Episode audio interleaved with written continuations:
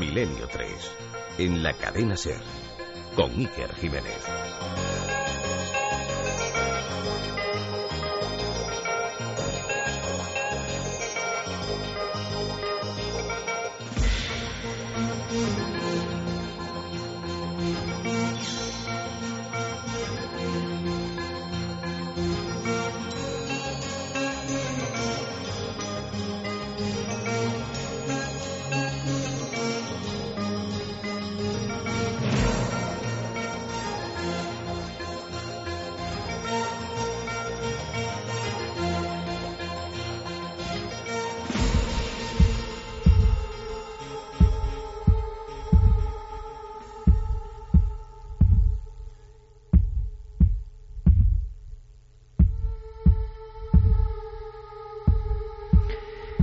Parece el argumento de una película de terror, pero es una historia real. El estigma que persigue al edificio que ocupa el número uno de la calle de Tres Forques. Antaño fue la calle Cuenca. Leo directamente del periódico Levante. Rápidamente acudo a otra fuente de información, Diario ABC, edición Valencia, titular La finca maldita. Y en más cabeceras regionales. Siete muertes en 43 años. Un edificio de siete pisos con siete misterios. Muchas veces hemos comentado que no tienen por qué producirse los fenómenos extraños, las concatenaciones de muertes en lugares victorianos, de amplios salones, lujosas cortinas, estancias donde parece que se evocan los lamentos y ecos de otro tiempo, no. En muchas ocasiones en edificios anónimos, en edificios por los que pasamos día tras día, en edificios de barrios apretados, en edificios surgidos como este, con el aluvión de la llegada de mano de obra a las grandes capitales, edificios en ocasiones impersonales, construidos rápidamente en la mayoría de las ocasiones, con fachadas que no dicen nada y que sin embargo, en su interior, en su entraña, parece que guardan con celo algunos secretos. Seguramente la casualidad, como tantas otras veces, la eterna casualidad, aunque hay quien dice, algún que otro sabio lo ha pronunciado, que casualidad es una forma de nombrar todo aquello que ocurre y que no entendemos.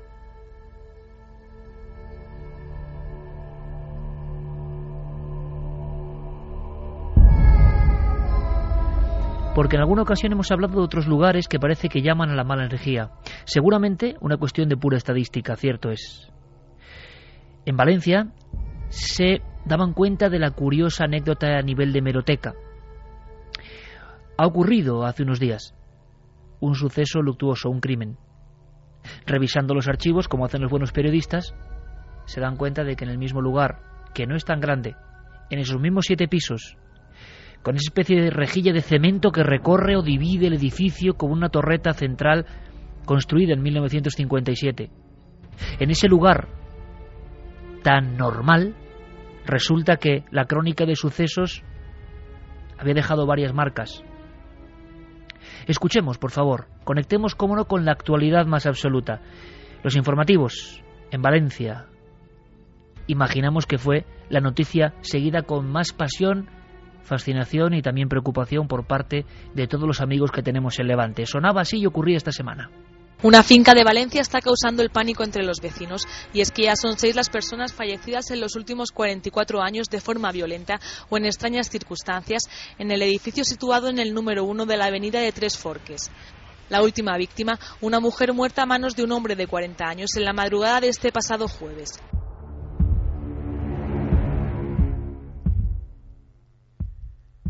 A veces el lenguaje, el idioma en concreto, no, no es lo importante.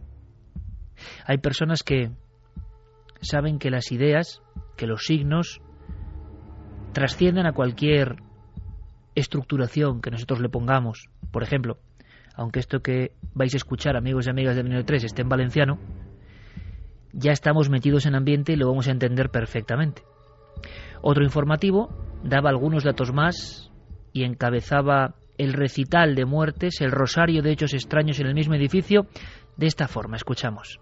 Situada en la confluència de l'avinguda de Pérez Galdós, la de Tres Forques i el carrer de Conca, esta finca és el centre d'un triangle que molts consideren maligne. L'assassinat d'una dona a ganivetades se suma a la d'un edifici maleït. Hi ha hagut dos suïcidis, accidents estranys i també han mort dos xiquets. Han mort dos xiquets en clave maligne. En fin, creo que no hace falta traducción. Son términos no habituales, de acuerdo. Y seguramente los periodistas, siempre pues ansiosos de noticias diferentes, se han volcado. Lo hacemos siempre, pero resulta que los datos son auténticos. Ahí están los partes forenses, los documentos de las comisarías, los hechos concretos. Los vecinos del entorno recordaban muchos de estos casos. Claro, 40 años es mucho tiempo, pero 40 años para un número de muertes que vamos a saber esta noche que son más, incluso pueden ser más, algunas permanecieron en absoluto secreto. 40 años es un tiempo donde tiene que morir mucha gente, evidentemente, la crónica de la vida, la cronología pura. Pero claro, no es lo mismo que esto ocurra con hechos luctuosos, suicidios, arrojarse por el hueco de la escalera, tirarse por la ventana, matar a otro llevarse el cuerpo. Esto no es tan normal.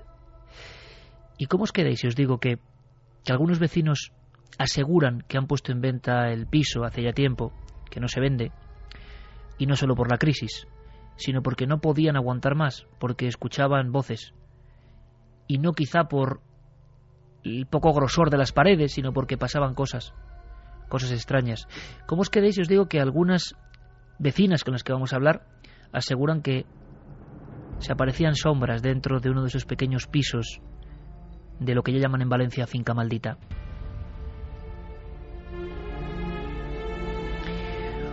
Un vecino, uno de tantos, recordaba perfectamente porque la memoria en eso es exacta y no borra algunos datos que nos impresionan, la escena terrible de los dos chiquets, de los dos niños, en un extraño juego saltando por la ventana de ese piso. Lo escuchamos. Se quedaron solos ellos siguieron jugando, pero la ventana estaba abierta. Entonces la chiquita, en uno de los saltos, se conoce que se desequilibró y saltó al vacío y su hermano que ve que se caía por la ventana se tiró tras de ella a cogerla y cayeron al suelo, ya viste. Porque no han sido propietarios, los 18 propietarios fijos. Claro, han sido alquilados, se alquilado a los dos meses, iban, vuelven y así, sucesivamente. Entonces, tanto persona por aquí, pues, pues ha pasado esto que estamos hablando, que hay muchos casos raros. Hay muchos casos raros Delante de ese edificio, y os prometo emociones y creo que es una noche en, en la cual no vamos a poder despegarnos de los auriculares, allá donde estéis, o del vehículo, o agarrados al transistor o a través del ordenador en cualquier parte del mundo. Esto es Milenio 3 en la cadena SER, con todo un equipo dispuesto a, saber algo más y a vivir el misterio. Con Noel Calderón las músicas, músicas que suenan de fondo y nos ponen en este ambiente idóneo, en esta noche idónea. Javier Pérez Campos, delante de la casa, delante del edificio. Buenas noches, compañero. Muy buenas noches, Iker.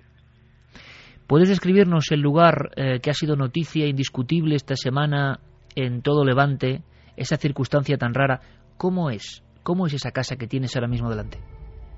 Pues eh, justo ahora mismo estoy delante del cartel de, la avenida de, Tres Forques y si avanzo un poco eh, me encuentro justo delante de ese número uno, de ese número uno que ha copado eh, las páginas de los principales diarios de, aquí, de Levante, y en medio de ese bullicio de una ciudad en siestas de Valencia se encuentra este edificio que de puertas para adentro parece ocultar muchas claves que aún no han salido a la luz y que pondremos sobre la mesa esta noche.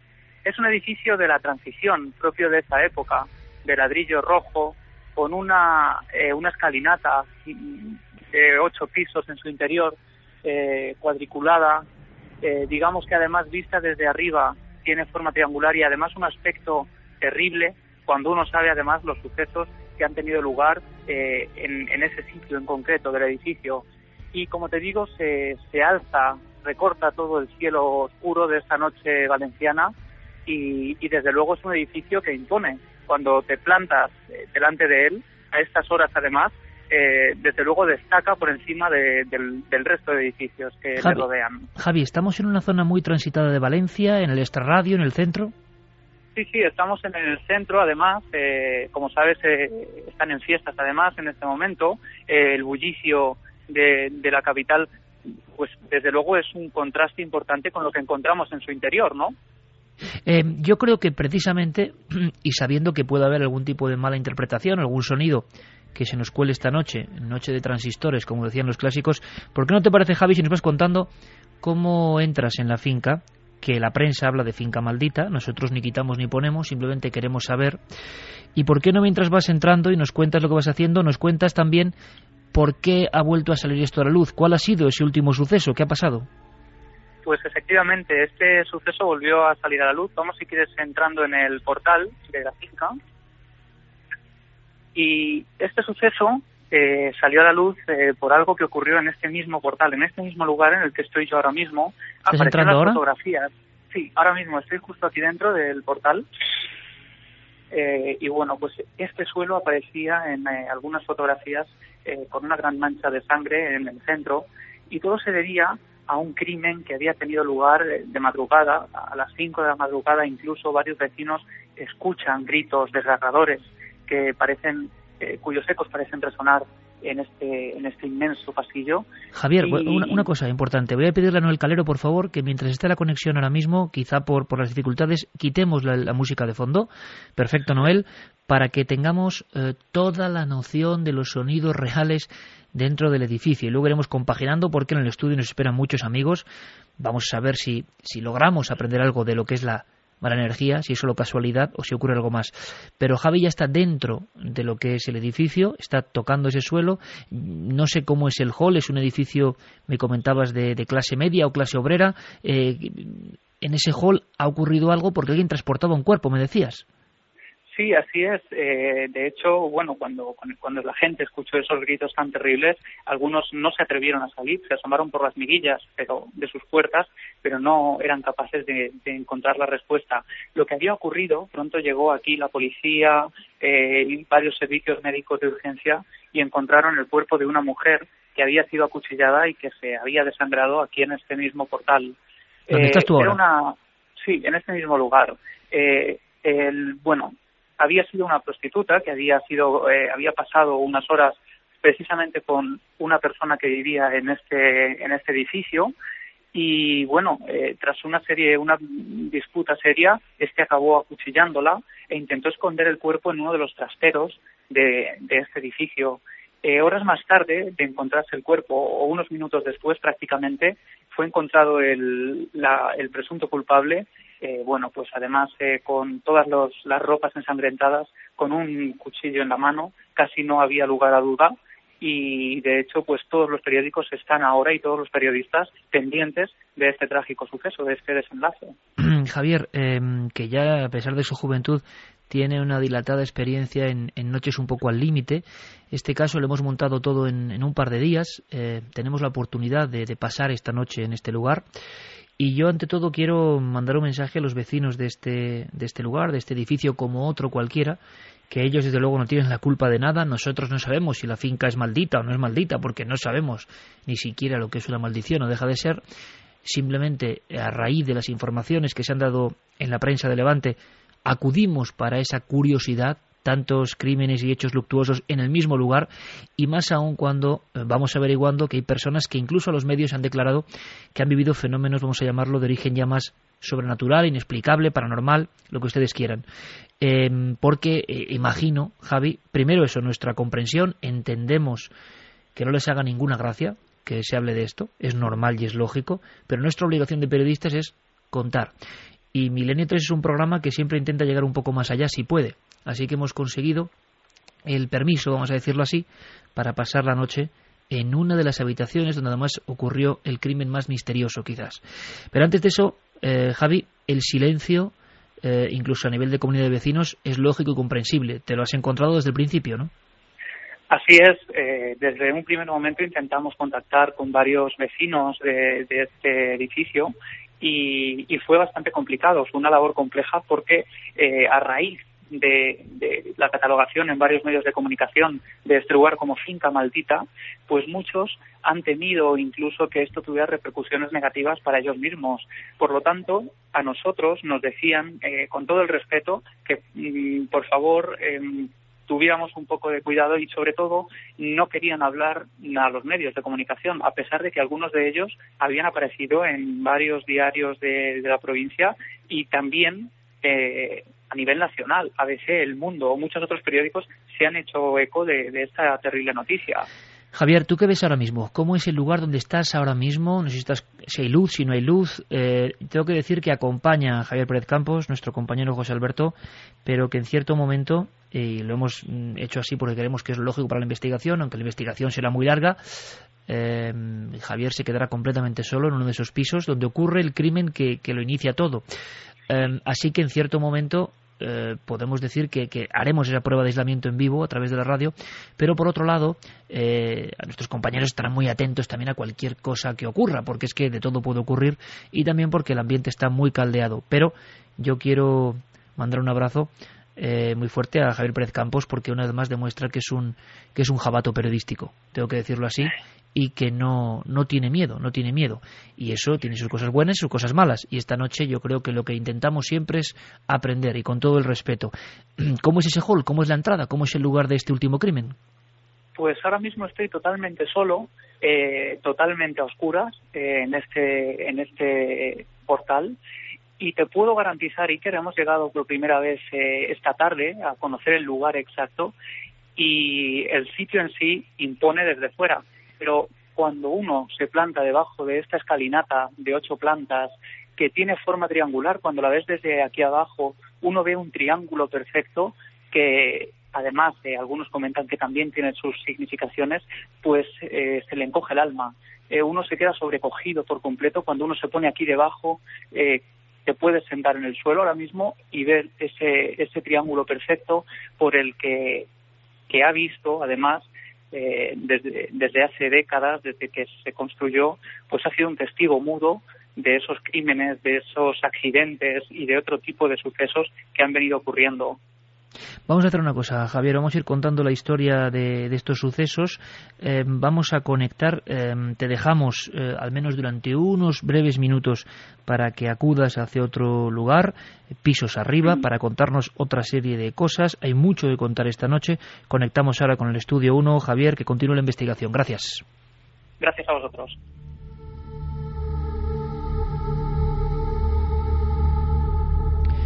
Y en el estudio uno muchos amigos, el primero de ellos, Carlos Largo. Carlos, compañero, buenas noches. Buenas noches, Iker. Yo he visto ya algunas de las imágenes del edificio por dentro y me ponen los pelos de punta por un hecho lógico.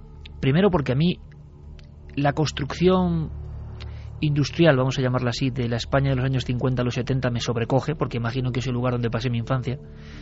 Y segundo, porque, claro, el cerebro, aunque tú pienses que no está sugestionado, lleva toda la información de tantos crímenes y misterios ahí dentro. Hemos lanzado una pregunta y una cuestión y además, sobre todo, Carlos, hoy mm, da muy bien, por favor, las vías de contacto, porque creo que es una de esas noches que no se dan todos los días, porque aquí no se puede inventar nada. Milenio 3, cuando tiene información y mueve todos sus resortes, puede generar una de estas noches, porque sí, porque hay gente que siempre, no, no, porque sí, no. Simplemente cuando surge el caso, cuando hay una realidad, ahí estamos, para poner el micrófono amarillo y para saber qué ocurre. Así que hoy sí que podéis plantear vuestras cuestiones. Nos interesa mucho si conocéis más casos o habéis vivido en ese edificio o conocéis historias que los vecinos ahora quieren acallar por lógica y lo entendemos.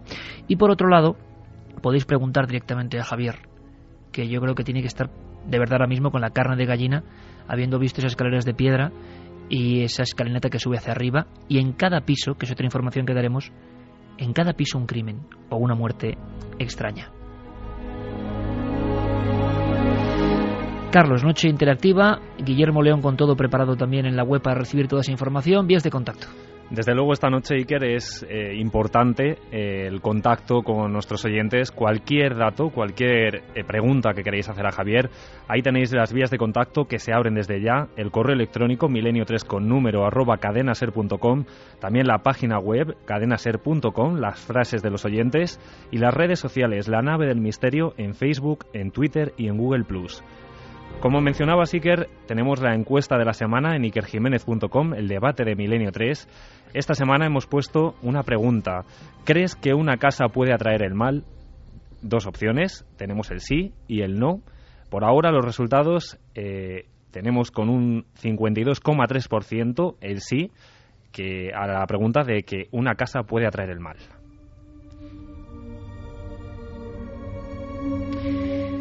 Nos acompaña también, como no, Santiago Camacho. Santi, buenas noches. Buenas noches, Iker.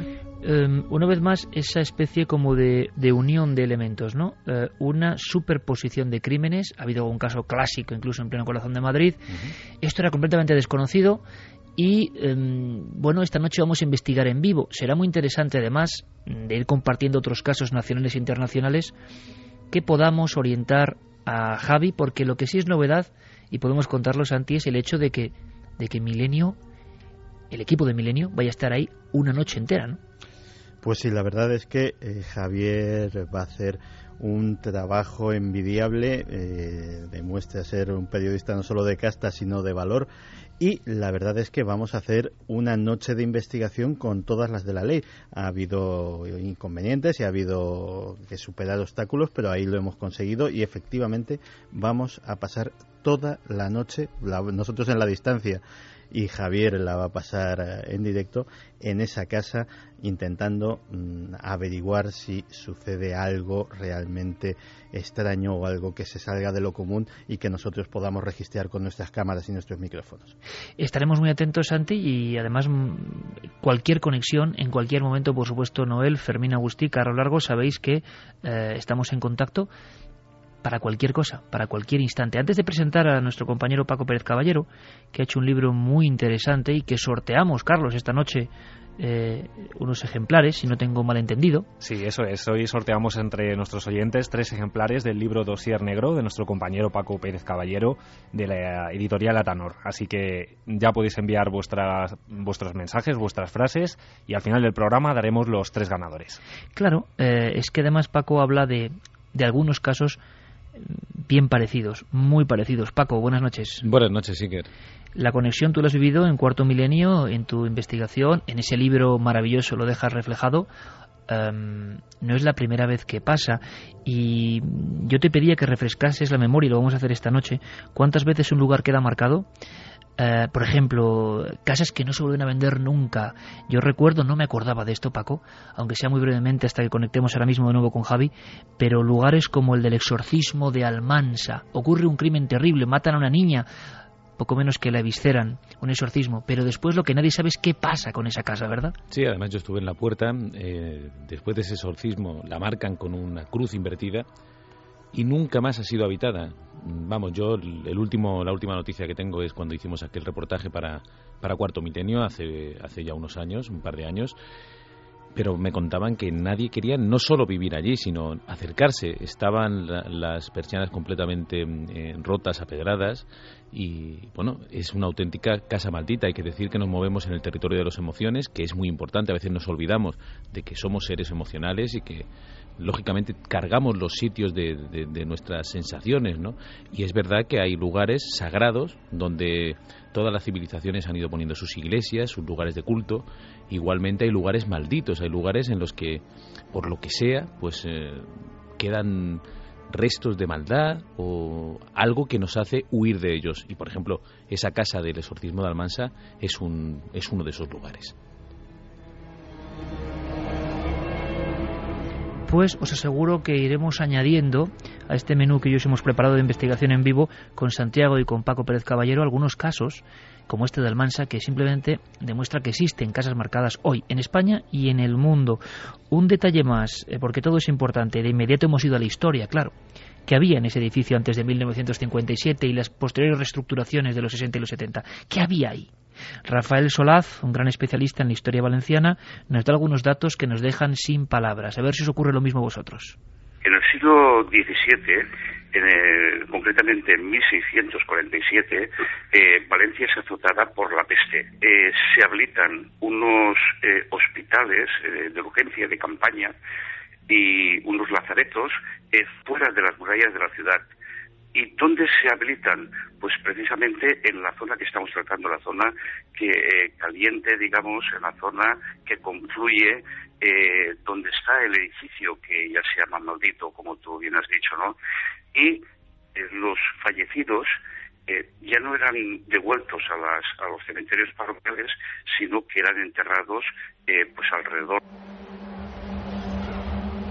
otro de los grandes clásicos, y esto no es novela ni es película de terror, como decía el diario Levante, al informar de la crónica de diferentes sucesos y crímenes en este lugar que vamos a visitar esta noche, que vamos a vivir con todos vosotros esta noche. Superposición de pestes, lazaretos, bueno, la peste y huesos, dice Rafael Solaz, en esa zona concreta. Hay más, eh, va pasando la crónica del tiempo, van pasando los siglos y llega el cólera y se sabe que hubo enterramientos en ese mismo solar, en esa misma zona, donde luego, como tantas otras veces, sin conocimiento, como ocurrirá en muchas ciudades de España, se construye. Escuchamos. Las autoridades dictan el que eh, otra vez se instalen eh, sanatorios y hospitales y, improvisados en casas grandes eh, en esa parte de la ciudad. Estamos hablando del lugar donde está la finca de la calle Teres Forques. Epidemia de cólera en el siglo XIX muy conocida además eh, y investigada por especialistas de primer nivel.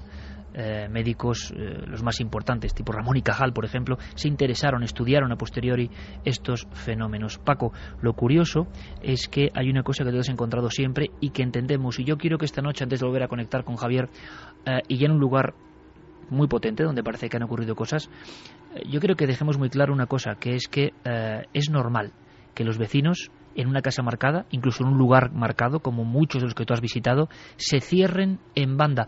Y puede haber hasta alguna reacción casi casi esperamos que no y por eso lo decimos de tipo agresivo o reaccionando mal.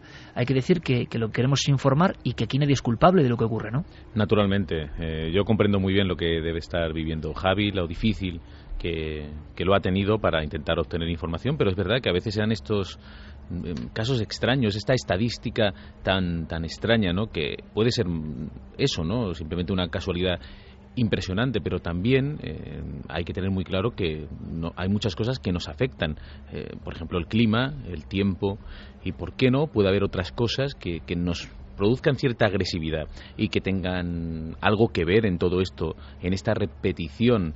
Hemos visto en otros lugares que, también pues, se han dado esas repeticiones. Yo te he preguntado a Paco hace poco si esto era normal, si al darlos, yo decía, claro, 40 años, pero hablamos de 7 y que son más crímenes y sucesos luctuosos, muertes no naturales. Tú de inmediato, en la redacción de Cuarto Milenio, me pusiste una cara diciendo eso es absolutamente asombroso, nos encontramos ante un caso único. Además, una casa de siete pisos y dos pisos por planta, o sea, una comunidad muy pequeña. Claro, no, no, eh, cualquier oyente puede hacer eh, el cálculo, ¿no? Cualquier oyente que lleva viviendo en la misma casa de, pues, que sus abuelos, ¿no?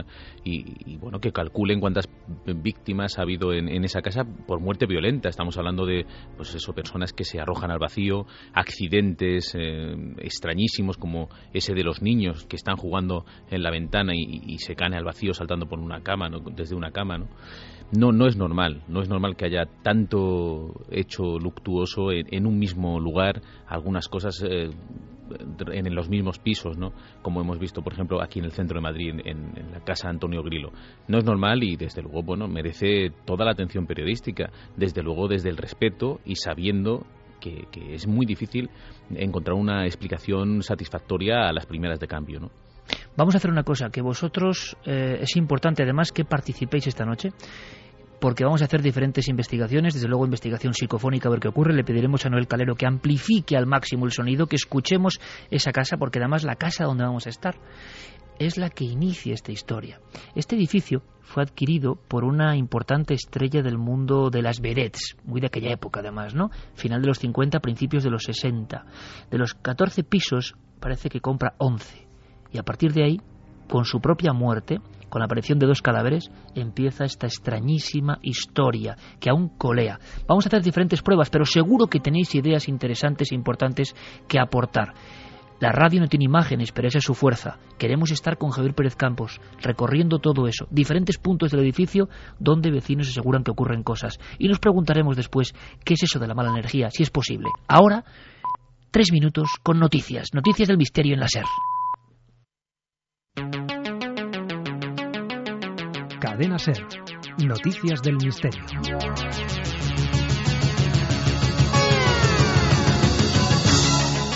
Comenzamos el informativo del misterio en la localidad cacereña de Mata de Alcántara, donde hace unos días los vecinos se encontraron con que todas las cigüeñas que había en el campanario habían caído muertas al suelo. Entre 12 y 15 animales se encontraban en el tejado de la iglesia Santa María de Gracia, cuando sobre las 2 de la madrugada se comenzaron a oír unos fuertes golpes.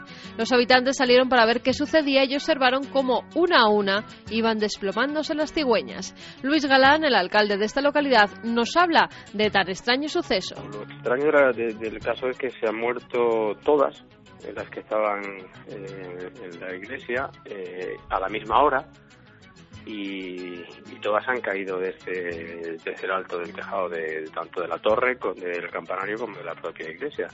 Y ninguna ha quedado arriba muerta, han caído todas, eh, se ve que no han podido volar, pues han caído justo debajo en el andén de la iglesia y todas con los mismos síntomas. Eh, a priori parece un envenenamiento, dado que eh, tenían la sangre muy líquida no había síntomas de ningún tipo de ataque animal, ni, humano, ni de ningún tipo de, de, arma de fuego, con lo cual todo apunta a ello, pero desde luego es extraño por, por la coincidencia en, en, la hora y en, de todas a la vez. Y nos vamos hasta el CERN, el Centro Europeo de Investigación Nuclear, donde los científicos han conseguido mirar por primera vez dentro de la antimateria.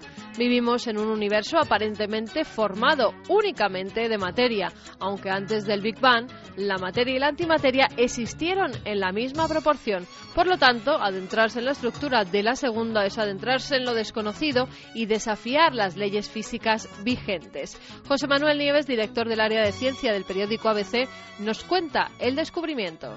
Bueno, pues parece que el cerco que están poniendo los científicos a la antimateria ha dado otro pasito más. Si hace unos meses nos sorprendía la noticia de que científicos del CERN habían conseguido por primera vez aislar átomos de antimateria, eh, pues ahora eh, eh, nos sorprende una segunda noticia que es un avance del que se han podido mm, detectar algunas de las características esenciales de esos átomos, es decir, algunas de las cosas que distinguen a los átomos de antimateria de los átomos de la materia normal. Pero preguntamos al experto, ¿para qué puede servir este hallazgo?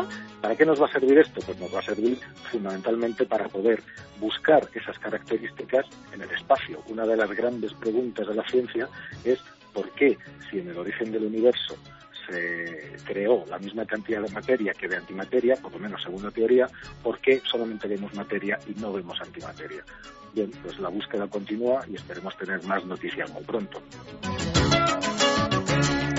Hace unos días será desmantelada una secta marroquí que, según las fuerzas de seguridad, tenía ideas perversas y convicciones extrañas. Al parecer, los adeptos de este grupo veneraban a su líder como si fuera el Mesías esperado. Debían cambiar sus nombres impuros por otros nuevos, vender sus propiedades, donar el pago a la organización e incluso pedir permiso al líder para tener relaciones sexuales con sus esposas. El arabista Andrés Guijarro nos habla de esta secta. Parece efectivamente que, es un grupo sectario. Eh, que gira en torno a la figura del, del Mahdi. ¿no? La figura del Mahdi, que significa el bien guiado, es una figura que siempre aparece en, en todos los grupos de naturaleza heterodoxa o herética en algunos casos, eh, dentro del, del Islam, digamos, en sus manifestaciones más marginales, ¿no? O más revolucionarias en algunos aspectos, ¿no? Es, es una figura escatológica, es una figura de tipo mesiánico y que tiene que ver con, con el final de los tiempos. Y acabamos en Colombia, donde un grupo de estudiantes ha comenzado a vivir fenómenos extraños después de jugar a la Ouija. Juan Miguel Narváez, periodista del Diario del Sur, que se hizo eco de la noticia, nos cuenta cómo se produjeron los hechos. El sacerdote o el padre Otto Juan, eh, Otto Juan Argotti convocó a los alumnos de grado 11 a una misa. Señalan las personas que estuvieron presentes en el acto religioso que cuando el sacerdote inició la celebración, alrededor de 11 estudiantes se desmayaron padre manifestó que tenía miedo por lo que acababa de mirar. El religioso manifestó que eh, fue algo terrible ver cómo los estudiantes se desvanecieron, cayeron hacia el suelo en presencia de los demás fieles, de los demás laicos que participaban del acto religioso. Y es todo por esta semana. Dentro de siete días, mucha más información aquí en Noticias del Misterio.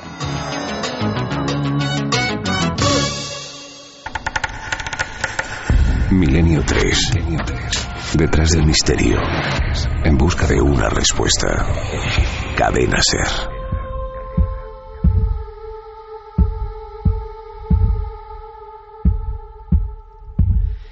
Milenio 3, cadena ser, después de las noticias, de estar al tanto de algunas cosas bien raras, como esas muertes de pájaros que creíamos que solo pasaban en América y que han llegado casi casi a Extremadura, veremos la explicación final. Nosotros seguimos con nuestra lupa mirando un edificio concreto, construido en 1957, con un aspecto de edificio propio de la época, edificio prácticamente anónimo. Pero muchas historias, demasiadas en su interior. La última hace unos días. En el hall estaba Javier Pérez Campos. Ahora creo que está en otro lugar de ese edificio. Está llegando un montón de información, de gente que vive cerca, y de muchos, detalle que yo no sé, coloco aquí, que informan de la presencia de potentísimas antenas de telefonía móvil em, encima del edificio. No sé, yo no, sé este dato, habrá que verificarlo o no, y si tiene algo que ver. Desde luego las muertes empiezan mucho antes de la construcción de antenas para telefonía móvil.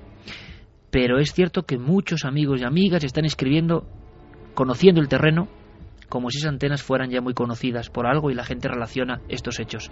Sin duda habrá que hacer un programa sobre geobiología, sobre lo que se sabe, sobre lo que no y sobre cómo nos afectan las casas buenas o casas malas, ¿no? Partiendo de esta historia. Pero ahora, ahora Javier Pérez Campos, ¿dónde está exactamente, Javi? Buenas noches de nuevo.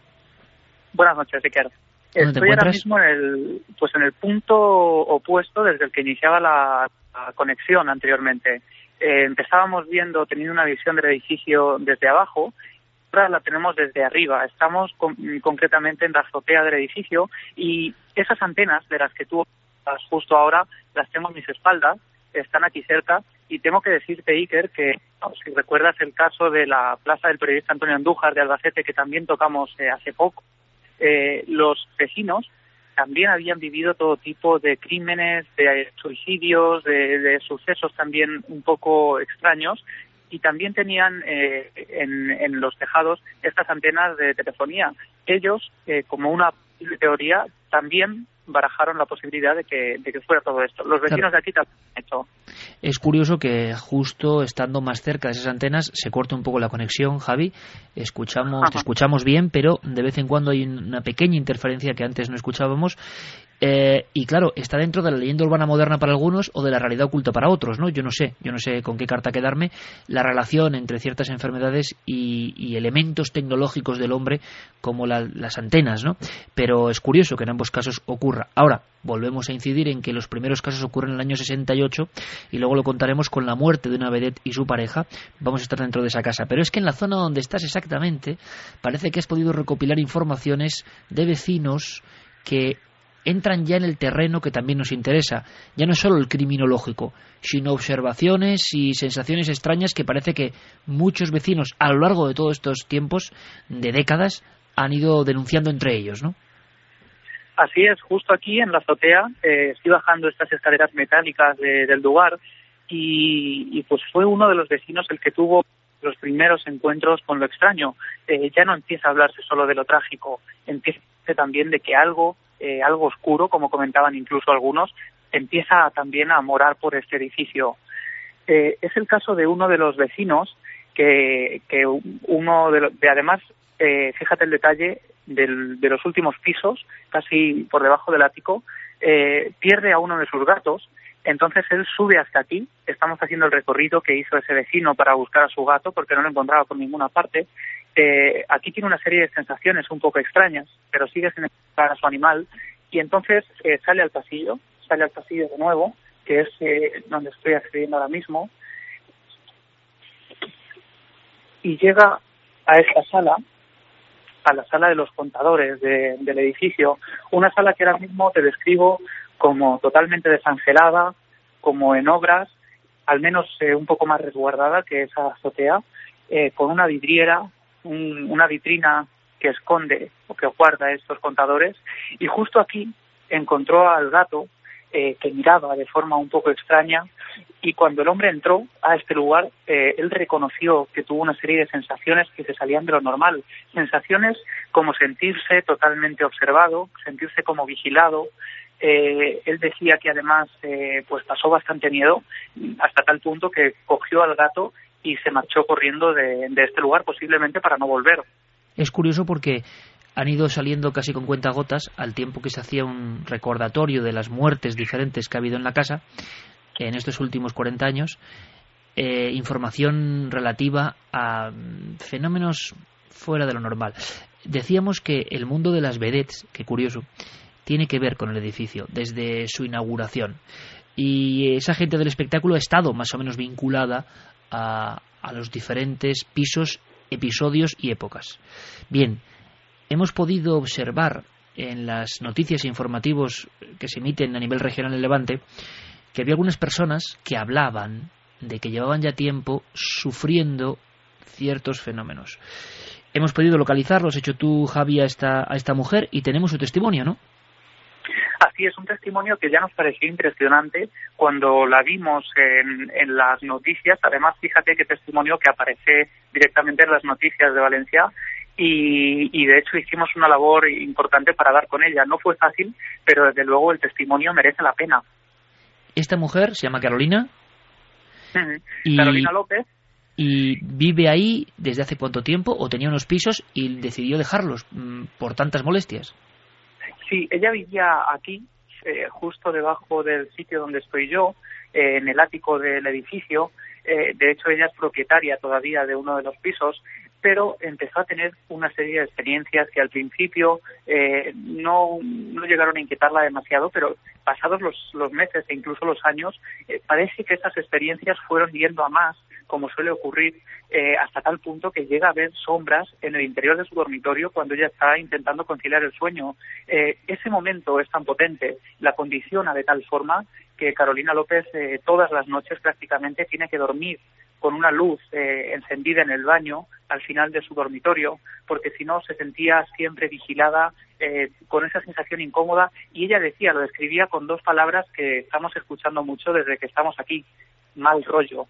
Sí, es cierto, y además es que los periodistas locales se han encontrado con esta información que no esperaban, iban a cubrir el último suceso, llega una información que habla de otros sucesos, gente que se tira por las escaleras, niños que por desgracia mueren de una forma terrible saltando sin que acabe de resolverse eso, por una de las ventanas, primero el niño y después la niña, eh, seguido, eh, crímenes diversos, muertes eh, de una pareja, por ejemplo, que se supuso que era el gaso, ¿no? luego lo contaremos, y que aparecen pues como si fueran dos estatuas, ¿no? Y nadie sabe qué ha ocurrido. En fin, todo eso en un lugar tan pequeño. Amplificamos el sonido, lo está haciendo el Calero.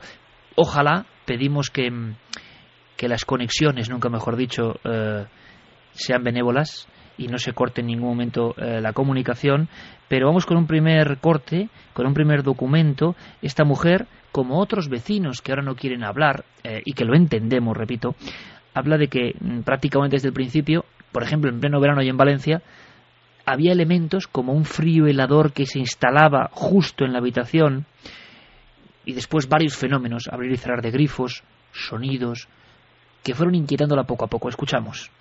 Y claro, la habitación era congelada, pero congelada.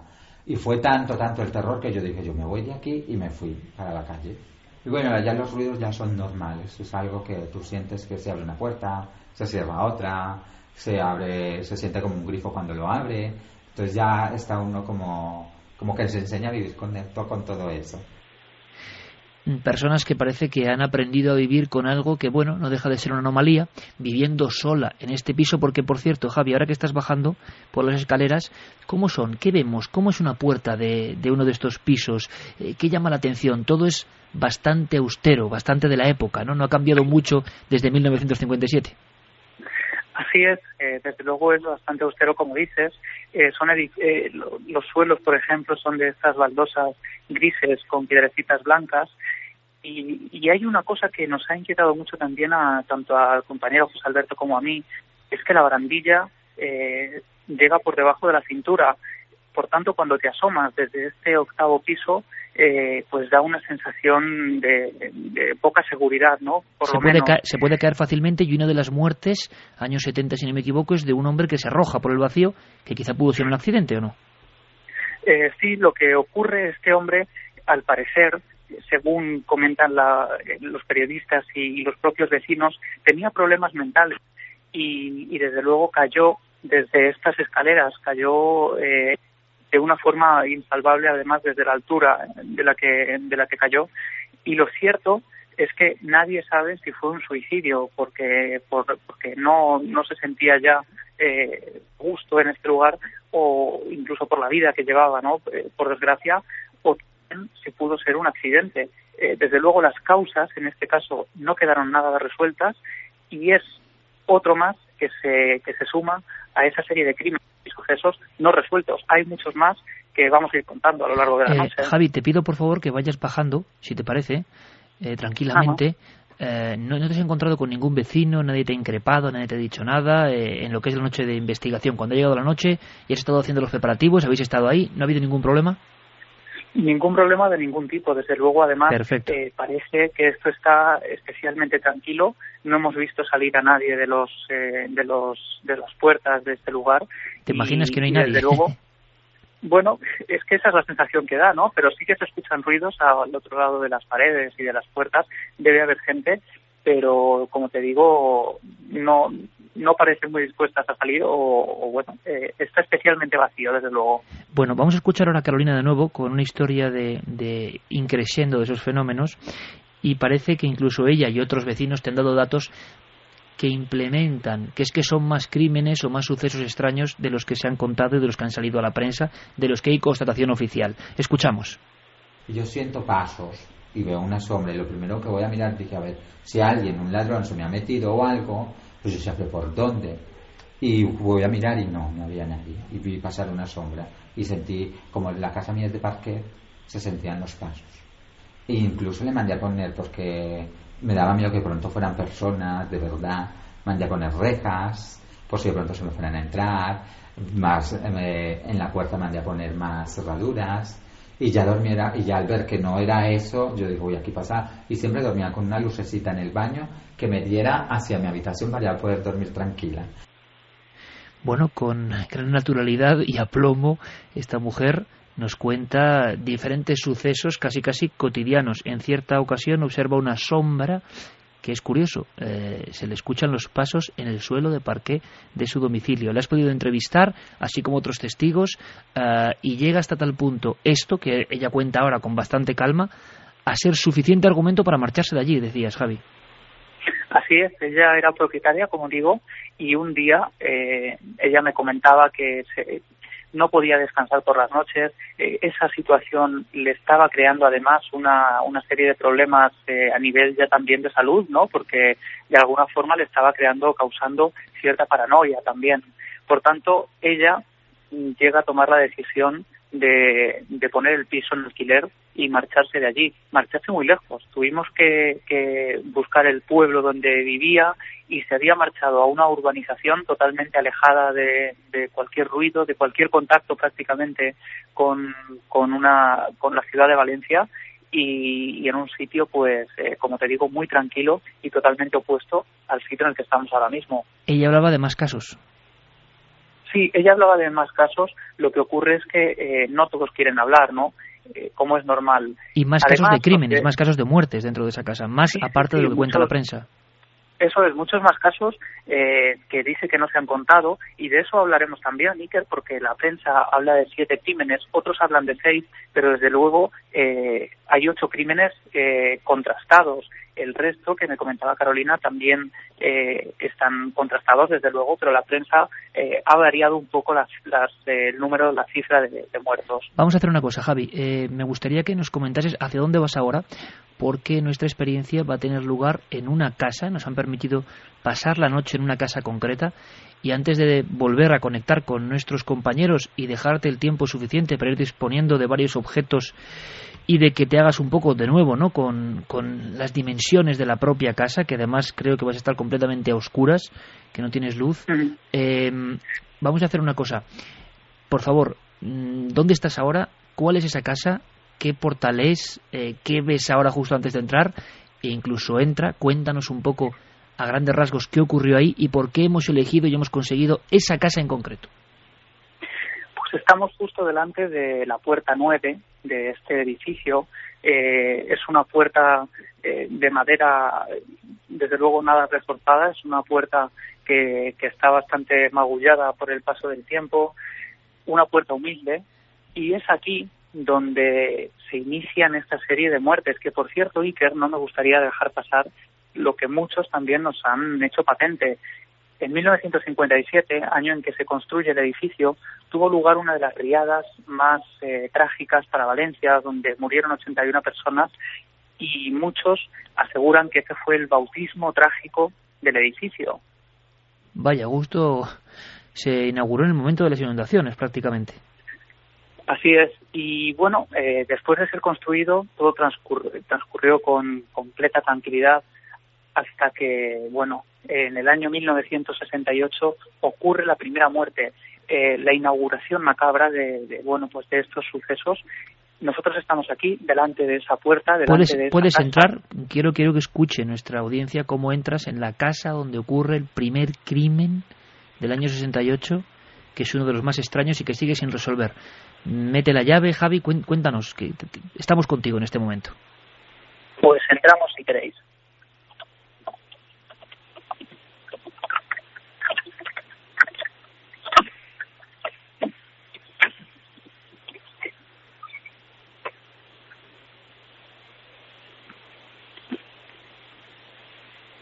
Bueno, pues estamos ahora mismo en este en este lugar, Iker, en este edificio, en la puerta 9 concreta de, del número 1 de la calle Tres Forques. Saco ahora mismo mi linterna porque no tenemos luz en este pasillo. Eh, intentamos accionar el, el, el pulsador, pero no, no tenemos luz. Y bueno, lo que veo ahora mismo es el recibidor de esta casa del número 9. Eh, unas puertas viejas pintadas de blanco y que ya eh, la pintura ha empezado a, a, caerse de las puertas. Impresiona, me las parece, paredes, ¿no? Sí, sí, sí, impresiona bastante porque conserva por completo eh, la estructura, la forma, todo eh, tal y como estaba en 1968, año en que tiene lugar esa primera tragedia. ¿Qué ocurrió, Javi? Bueno, pues eh, si quieres vamos a ir reconstruyendo un poco eh, lo que ocurrió en, en, ese, en ese día del 1 de noviembre de 1968. Qué fecha también, ¿no? Para, para dar inicio a estos sucesos. Fue un día 1 Por, de noviembre. Así es. El día 1 de noviembre, eh, la vedette Gracia Imperio había quedado aquí a cenar con su modisto y con un exnovio que había tenido hacía unos años, eh, Vicente Alberto Artal, que, que, había, se había dispuesto a venir aquí a cenar. Eh, voy a acceder, si quieres, Iker, a, a ese comedor donde ellos eh, tuvieron esa última cena. ¿Has encendido la luz ahora? No, eh, estaba abriendo la puerta. Eh, en esta habitación tampoco tenemos luz. Y este era el comedor donde, donde ellos tomaron la, como digo, pues esa última cena de, sus de sus vidas no la del modisto, porque el modisto cuando, cuando acabaron con la cena decidió marcharse de, de la casa, así quedaron tan solo la vedette de Imperio y su exnovio, su expareja. Entonces, eh, bueno, la siguiente escena de la que tenemos constancia es al día siguiente, eh, las fuerzas del orden entran aquí, en esta casa, y encuentran una escena, una escena terrible. Vamos a acceder, si quieres, eh, al lugar, al lugar exacto donde fue eh, encontrado el cuerpo de Gracia Imperio. Es, una casa pequeña, Javier. Sí, es una casa pequeña de unos 50 metros cuadrados, como digo, puertas muy antiguas, eh, ojos de, metálicos. Y es aquí, eh, en, esta, en esta pequeña habitación, donde a la mañana siguiente fueron encontrados los cuerpos, como digo, de Gracia Imperio y de su expareja. Eh, fueron encontrados eh, tumbados en la cama. Al principio no se sabía cuál era la causa de la muerte porque no había señales de agresión ni, ni de nada que pudiera dar que pensar algo de ese estilo. Y pronto eh, se dan cuenta que en la casa hay un fuerte olor a gas. Un fuerte olor a gas que, que sale de la cocina. Vamos a acudir ahora mismo. Estoy entrando en esa cocina. Y es precisamente aquí. ¿Sigue habiendo mobiliario antiguo o está todo reformado, Javi? ¿O hay cosas que recuerdan a final de los 60 todavía, en el mobiliario, en la grifería? Sí, sí, hay, hay cosas, por ejemplo, en el, en el comedor, una, una lámpara de, de, cristales colgada del techo, otra lámpara eh, de metal, o sea, perdona, de, de, hierro, sí, oxidada también, y con esas características eh, de esos años 60, eh, los pulsadores de la luz, por ejemplo, también. Y por supuesto en la cocina todas las baldosas eh, son de la época, el suelo. Es decir, es como si de alguna forma hubiéramos sido transportados realmente a esa época. La cocina es bastante pequeña también, no tenemos luz y, y aquí surge el, la causa de la muerte. Las espitas del gas se encontraban completamente abiertas. Eh, esa fue la causa de la muerte de Gracia Imperio y probablemente de, su expareja también. Esa fue la muerte inicial y nunca se supo realmente, no se resolvió y quedó ahí como una marca eh, y bueno, se enterraron los cuerpos. Ahí empezó la historia de misterio de ese edificio, de esa casa en concreto. Em, y pasó, como un suicidio o algo así, ¿no? Sí, sí, eh, aquí tenemos, por ejemplo, el recorte de las provincias. Decía Gracia Imperio, muerta por intoxicación de gas. Su cadáver, junto con el de un hombre, fue hallado anoche en el domicilio que ocupaba durante su estancia en Valencia. Y, desde luego, nada se supo. La muerte, la causa de la muerte no se resolvió. Se habló de suicidio, se habló de crimen, quizá provocado por la expareja o quizá eh, por ella, aunque muchos sostienen que desde luego la vedette no tenía ningún motivo en aquella época para cometer un acto así se llegó a hablar Iker de una tercera persona que pudo estar aquí y que, y que pudo también de alguna forma pues provocar la muerte. Lo cierto es que nada se sabe, todo lo que lo que rodea este caso son puras especulaciones y, desde luego se encuentra sumido en el auténtico misterio. Javi, vamos a poner el micrófono del, del, teléfono en este caso, en ese lugar en concreto. Le pido a Noel que amplifiquemos el sonido. Yo no sé si tú has escuchado alguna cosa que te indique, yo no sé si en muros, en cañerías, luego haremos la prueba, eh, de si es una casa que filtra bien los sonidos, porque algunos vecinos hablaban de sonidos extraños. ¿Te llega mucho sonido de la calle o de otros edificios estando ya ahí dentro? De la calle sí que llegan antes sonidos, pero de otros edificios eh, no escuchamos absolutamente nada, ni tan siquiera voces que por el pasillo sí que escuchábamos, pero aquí no, no, no nos llega ninguno de esos sonidos. Y luego, Iker, otra de las cosas que, que también está ahí un poco confusa es el lugar del, del hallazgo del cuerpo de Gracia Imperio, porque en muchos sitios apareció también publicado que el cuerpo había aparecido en la bañera. Eh, precisamente eh, me encuentro también delante de este lugar, eh, en este cuarto de baño de baldosines antiquísimos de, de, los años 60, un gran espejo redondo que, que, devuelve aquí la imagen de... Bueno, pues el espejo en la oscuridad y en ese lugar tiene que ser de verdad que no sé si te, te envidio mucho ahora mismo, la verdad. Y te digo además, justo detrás de mí está la puerta abierta, la puerta que da a un pasillo, al corredor principal eh, y no es demasiado agradable. Aquí no hay nadie en casa ahora mismo. el compañero José Alberto se ha quedado ya tomando recursos y, haciendo también su trabajo. Y un poco de guardia, por si acaso. Así es. y bueno, pues esta es la bañera, está cerrada por una puertecilla con un cristal opaco. Vamos a abrirla también ahora. Y aquí tenemos ese, ese lugar que muchos eh, decían que era la escena del crimen del cuerpo de Gracia Imperio. Lo cierto es que no hay ningún documento donde aparezca eh, ningún detalle de, de esa escena del crimen. Bueno, en el lugar de la casa donde todo empezó se encuentra Javier Pérez Campos. Le vamos a dejar unos minutos de oxígeno, que disponga las grabadoras, que disponga las cámaras, que disponga la visión nocturna y ahora acudiremos al estudio 1 para saber eh, si, bueno, eh, o más bien al estudio virtual, al que convoca todo el público, al que está en las redes sociales, en el nave del misterio, en Facebook, Twitter y en las vías de contacto, y si proponen cosas para esta noche tan especial. Desde luego, hay que reconocer que Javier Pérez Campos se está ganando bien el sueldo. En ese lugar, que yo he visto imágenes, ¿eh? años 60, imaginadlo, que casi no ha cambiado nada, sin luz, solo, con José Alberto de guardia, lo hemos aconsejado así, fuera de la casa, por si ocurre algo, porque a veces los peligrosos son los vivos y no los muertos, precisamente, o casi siempre o siempre, pero ahí solo, y tal y como he descrito la casa donde ocurre el primer crimen, desde luego, como digo, se ha ganado bien el jornal. Vamos a ver qué pasa a lo largo de esta noche, una noche muy abierta. Antes de saber las preguntas de nuestro público, un documento interesante. Carlos Largo ha hablado con un experto en geobiología, que es un tema que da para mucho, ¿verdad? Y que podría motivar un buen debate aquí en Milenio si os interesa, porque gran parte del público nos habla de esas antenas, de qué pasa cuando una casa es mala y una es buena, de si las casualidades, vale, son casualidades, pero están motivadas porque hay demasiada qué, energía de cómo, de qué tipo, eléctrica, de qué forma se mide todo eso todo queda muy entre comillas, ¿no? Vamos a escuchar a Mariano Bueno, uno de los grandes expertos en geobiología. Le hemos preguntado si existe la mala energía, si en una casa puede ocurrir esto que nos parece increíble. Le escuchamos. Bueno, se habla de energía o de mala energía porque la Tierra está emitiendo continuamente radiación, radiactividad y otras energías y un campo magnético de diferentes frecuencias.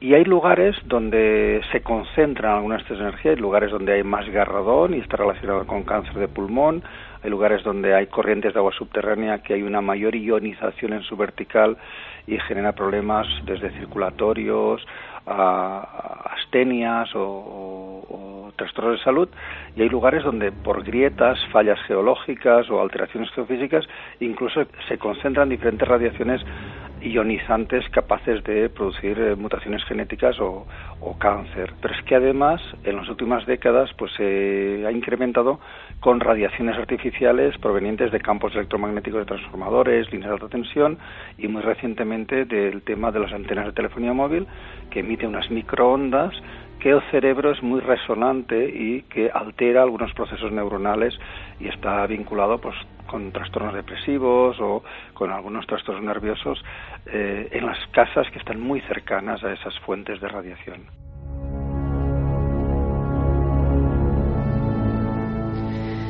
Carlos, compañero, eh, primera riada, repetimos días de contacto. ¿Qué dice nuestro público? ¿Qué aporta? ¿Qué opina? ¿Y qué nos sugiere? Pues nuestros oyentes ya nos están escribiendo a esas vías de contacto, milenio3 con, con número arroba cadenaser.com, nuestro correo electrónico, también a las frases de los oyentes en la página web cadenaser.com y en las redes sociales, hoy tan importantes, la nave del misterio, Facebook, en Twitter y en Google.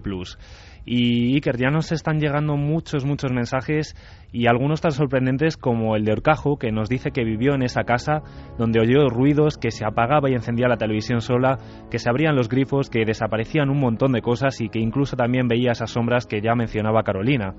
Bueno, sería interesante a ver si podemos hablar a lo largo de la noche con él, eh, grabar por lo menos el documento y por supuesto conectar con Javier Pérez Campos. Eh, por supuesto, compañeros, Fermín y Carlos, en cualquier momento de la noche en que no esté la conexión y hasta el final de la noche, aunque tengamos otros temas, eh, conexión para que Javi pida paso en cualquier momento ante cualquier cosa que sea diferente. Así que tenemos ya testigos que vivieron en ese edificio, el antiguo edificio de la calle Cuenca, hoy calle Tres Forques. Sin embargo, también tenemos testimonios de gente como José Camacho que dice que también vivió en una de esas casas y que no, no sabía nada de que había pasado algo allí, pero que sin embargo siempre eh, parecía como que algo le decía que no era bueno estar allí. Claudio García también mencionaba que pasa muy a menudo por esa casa de noche y que es cierto que la iluminación, el ladrillo rojo y la estructura le dan un aire bastante raro. Javier Montenegro también nos comentaba que para él eh, son las antenas de telefonía que de alguna manera pueden provocar comportamientos extraños. En ese edificio en Tres Forques lo que sí que llama la atención es las potentes antenas de telefonía que tienen en la terraza y además desde hace bastantes años, eh, mm, bueno, nos pregunta si se podría saber desde qué año concretamente llevan colocadas las antenas y si desde esa época comenzaron las muertes más o menos con una frecuencia.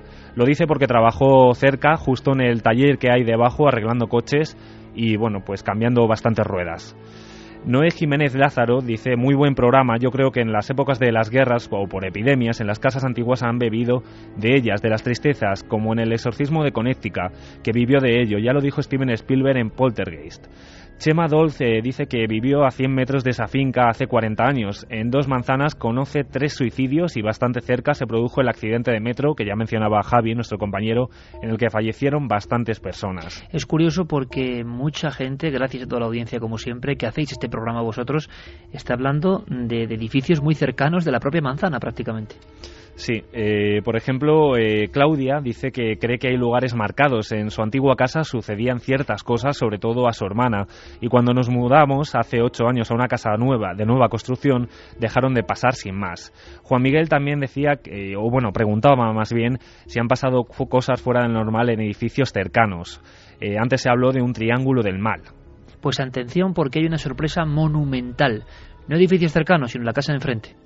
Pero eso va a ser luego, la historia de la casa de enfrente. Carlos, ¿algo más? Sí, por ejemplo, eh, nos decía que es cierto que hay lugares que se quedan impregnados de energías negativas, sobre todo cuando, han habido, cuando ha habido hechos de bastante sangre. Eh, por ejemplo, Virginia nos escribía desde Uruguay y nos decía que una casa con energía particular en Uruguay es la finca donde hoy está el actual Museo Blanes, cuya, dueña fue Clara García de Zúñiga, mujer con historia de amor, locura y muerte. Eh, encuesta, ¿cómo va? Vamos a repasar esa encuesta, el debate de Milenio 3 que hacíamos hoy.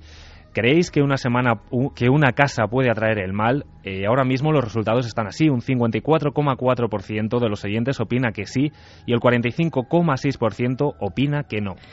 Eh, Paco, Santi, podéis intervenir en cualquier momento, por supuesto, y dar algún tipo de consejo también a Javier Pérez Campos. Hay que echarle valor de todas formas, ¿eh? porque yo eh, a veces no es en campo abierto o en lugares desolados donde donde uno se siente mal, sino precisamente en estos lugares tan parecidos a otros. Por ejemplo, yo recuerdo un reportaje de Paco que a mí me impresionó por la crudeza que tenía, porque era un lugar normal, era un bar de carretera, un bar donde se servían comidas, un bar donde una mujer descuartiza a su marido y el diario El Caso ponía en la portada un titular tremendo, fría como un témpano, con la foto de esta mujer. Y eso, por lo que sea, daba miedo, impactaba. Pero como siempre los reporteros, los periodistas se marcharon del lugar.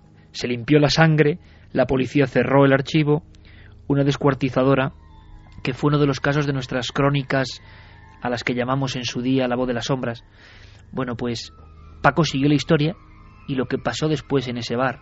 Y se repite una y otra vez la extraña espiral que tú cuentas muy bien en tu libro, que hoy sorteamos, tres ejemplares, Dosier Negro. Hay ahí un compendio de auténticas aventuras de un reportero de cuarto milenio, yo creo que no os lo debéis perder. Una de ellas, terribles, este bar. Y cuando llegas, Paco, allí al bar, tanto tiempo después, el crimen creo que es del 75, eso es, sí. Algo respira ahí, no es un lugar, no es un castillo, no es el de Drácula, no, no el miedo está en lo cotidiano, precisamente, ¿no? Fíjate, los amigos en la red están diciendo, claro, eh, esos lugares eh, dan mucho miedo porque sabemos que ahí han ocurrido cosas malas, ¿no? Por ejemplo, un crimen terrorífico como, este caso. Pero lo, extraño es que, aun no sabiéndolo, muchas personas eh, sienten que ahí hay algo, hay alguna energía negativa y eso es objetivo. No sé por qué sucede, pero sucede. ¿Por qué digo esto? Bueno, porque, por ejemplo, en este bar, en el bar allí, eh, pues bueno, varias personas han intentado poner un negocio y, lógicamente, eh, hay que ser razonable y no todo el mundo conoce un hecho criminal ocurrido en 1975. Por mucho que León sea una ciudad pequeña, eh, relativamente, pues hay mucha gente que eso ya lo ha olvidado. Y lo cierto es que ni en tiempos muy actuales se ha podido poner un negocio en marcha allí, ni siquiera mm, hacer alguna otra cosa, como por ejemplo poner una vivienda. otra de, otra de las claves de estos casos que tú conoces muy bien, Paco, que después hay como una mala suerte si se abre negocio. Sí, sí, sí, por, supuesto. Es como si quedara en la memoria colectiva eh, pues el recuerdo de que, de que haya sucedido algo horrible. Quizá alguna excepción, por ejemplo, se me ocurre eh, con el caso de Jarabo, eh, la tienda Jusfer, Hoy en día, eh, en la calle Alcalde Said de Baranza, aquí en Madrid, hay otro negocio y parece que, bueno, lleva ya varios años y, está abierto al público. Pero bueno, en general sí que es verdad, el Mesón del Lobo Feroz se cerró y, nunca se pudo hacer nada allí y, otros tantos lugares, ¿no? Em, fíjate, esto ya es muy personal y le estamos dando tiempo también a Javi Pérez Campos, que me lo imagino poniendo las cosas ahora mismo solo en ese lugar y gran parte de la casa, o toda, que no lo sé, sin luz. Em, preparando algunas cosas, por ejemplo, vamos a grabar, evidentemente, a ver qué pasa, y vamos a poner cámaras, a ver qué ocurre, simplemente, no solo ahora, sino a lo largo de toda la noche. Un lugar que a mí me impresionó, y desde aquí mando un abrazo eh, a la gente de Palencia, ciudad maravillosa, pero un lugar que me impresionó y no sabía yo por qué, pero que son cosas absolutamente casuales.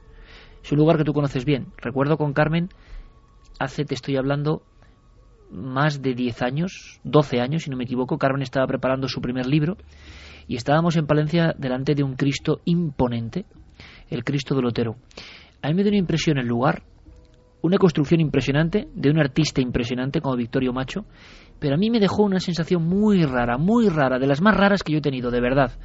Es gracias a ti, muchos años después, mm, como me entero, del rosario de crímenes repetidos de alguna forma y de la historia del lugar con mala energía que conocen muchos palentinos, ¿no? Es una historia impresionante y yo coincido absolutamente contigo. Estar allí debajo del Cristo de Victorio Macho es, es, algo único. La gente que no conozca Palencia ya solo por eso merece la, la, pena ir hasta allí. Pero claro, es un lugar donde en efecto debajo de ese Cristo que es posterior hay una pequeña ermita honrada desde hace siglos. Fíjate que era un lugar santo, eh, allí se dice que Santo Toribio pues se retiró, mm, estaba luchando contra la herejía priscilianista y se retiró allí porque, claro, lógicamente los herejes iban a por él, eh, lo apedrearon y cayó una enorme riada. Esa riada castigó tanto la localidad que los herejes fueron a pedirle perdón, porque pensaron que efectivamente se habían equivocado y que por eso les estaba castigando Dios, ¿no? Y dicen y cuentan que cesó eh, la tormenta, que el río volvió a su cauce y desde entonces pues era un lugar honrado, allí pusieron esa ermita. ¿Y qué sucede? Que en el año 1468 pues asesinan al ermitaño, a su mujer y a sus dos hijas. Ese fue el primer crimen.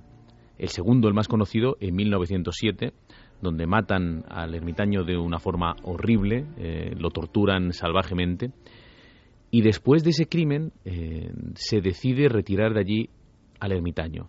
Hoy en día la ermita existe, se puede visitar, está bajo el Cristo, pero dicen en el Ayuntamiento de Palencia, algo que a mí me pone un poco el vello de punta, lo dicen medio en broma, medio en serio, que no quieren tener un ermitaño allí porque no hay dos sin tres, y donde ha habido dos crímenes tan terroríficos, pues no se atreven a jugársela otra vez. En otras partes del mundo, desde luego, estos fenómenos ocurren. El tema de la geobiología, yo creo, Santi, incluso en algunos casos muy recientes, podemos darlo casi como pincelada, eh, porque esto tiene mucha tela que cortar y se me está pasando por la mente incluso hacer dentro de nada un programa con Moreno Bueno y con el tema de la geobiología y saber cosas básicas y no tan básicas pero por ejemplo Santista detrás de una noticia que me parece tremenda, sorprendente, inaudita, tiene algo que ver con esto. Ya no solo es una casa, sino que a veces es un pueblo entero el que tiene ciertas enfermedades, dolencias, ya no hablamos de crímenes. O sea, como si algo negativo, que no se sabe bien qué es, se apoderase de una zona muy concreta y respetase, como la famosa leyenda de Ochate, el alrededor, ¿no? De hecho, fíjate, Iker, que esto que estamos aquí hablando, pues llenos de maravilla y de incógnitas, preguntándonos qué puede ser o qué puede no ser, en Japón lo estarían asumiendo como lo más natural del mundo, porque el sintoísmo, la religión eh, tradicional japonesa, mm, básicamente lo que enuncia es que todo está vivo, todo es consciente, todo tiene un alma y no todas esas almas son precisamente buenas precisamente eso lo vemos en esas películas de terror japonés, que esa, hay casas que recurrentemente provocan la muerte porque es una creencia eh, que ellos tienen muy arraigada. Pues bien, como decías, eh, no solamente casas, hay lugares donde están sucediendo cosas extrañas y eh, es muy, muy, muy reciente, es la localidad alemana, al norte de Alemania, de Wewelsfeld. Eh, y que se está haciendo tristemente eh, famosa porque en una población de 1.500 habitantes, más o menos, la mayoría de ellos, bastante más del 50%, está luchando contra una extraña epidemia de cáncer. Las cifras son espeluznantes, pero tal vez lo más aterrador del asunto es el silencio por respuesta que están dando las autoridades eh, sanitarias alemanas al respecto. El cáncer se ha ensayado, se ha ensañado, perdón, con eh, especial dureza, sobre todo desde 1998, eh, fecha en la que comienza a suceder esto. Nadie sabe por qué motivo y desde esa fecha, 1998, se disparan casos de cáncer de pulmón, de estómago, de esófago, que son los más comunes, pero también otros como leucemias que no tienen absolutamente nada que ver. Las autoridades no emiten eh, ningún veredicto, pero eh, pensemos también que eh, no seamos ingenuos, hay ni más ni menos que tres centrales nucleares y un astillero eh, en las cercanías de la población, lo cual los epidemiólogos están suscitando que esto podría tener algún tipo de relación.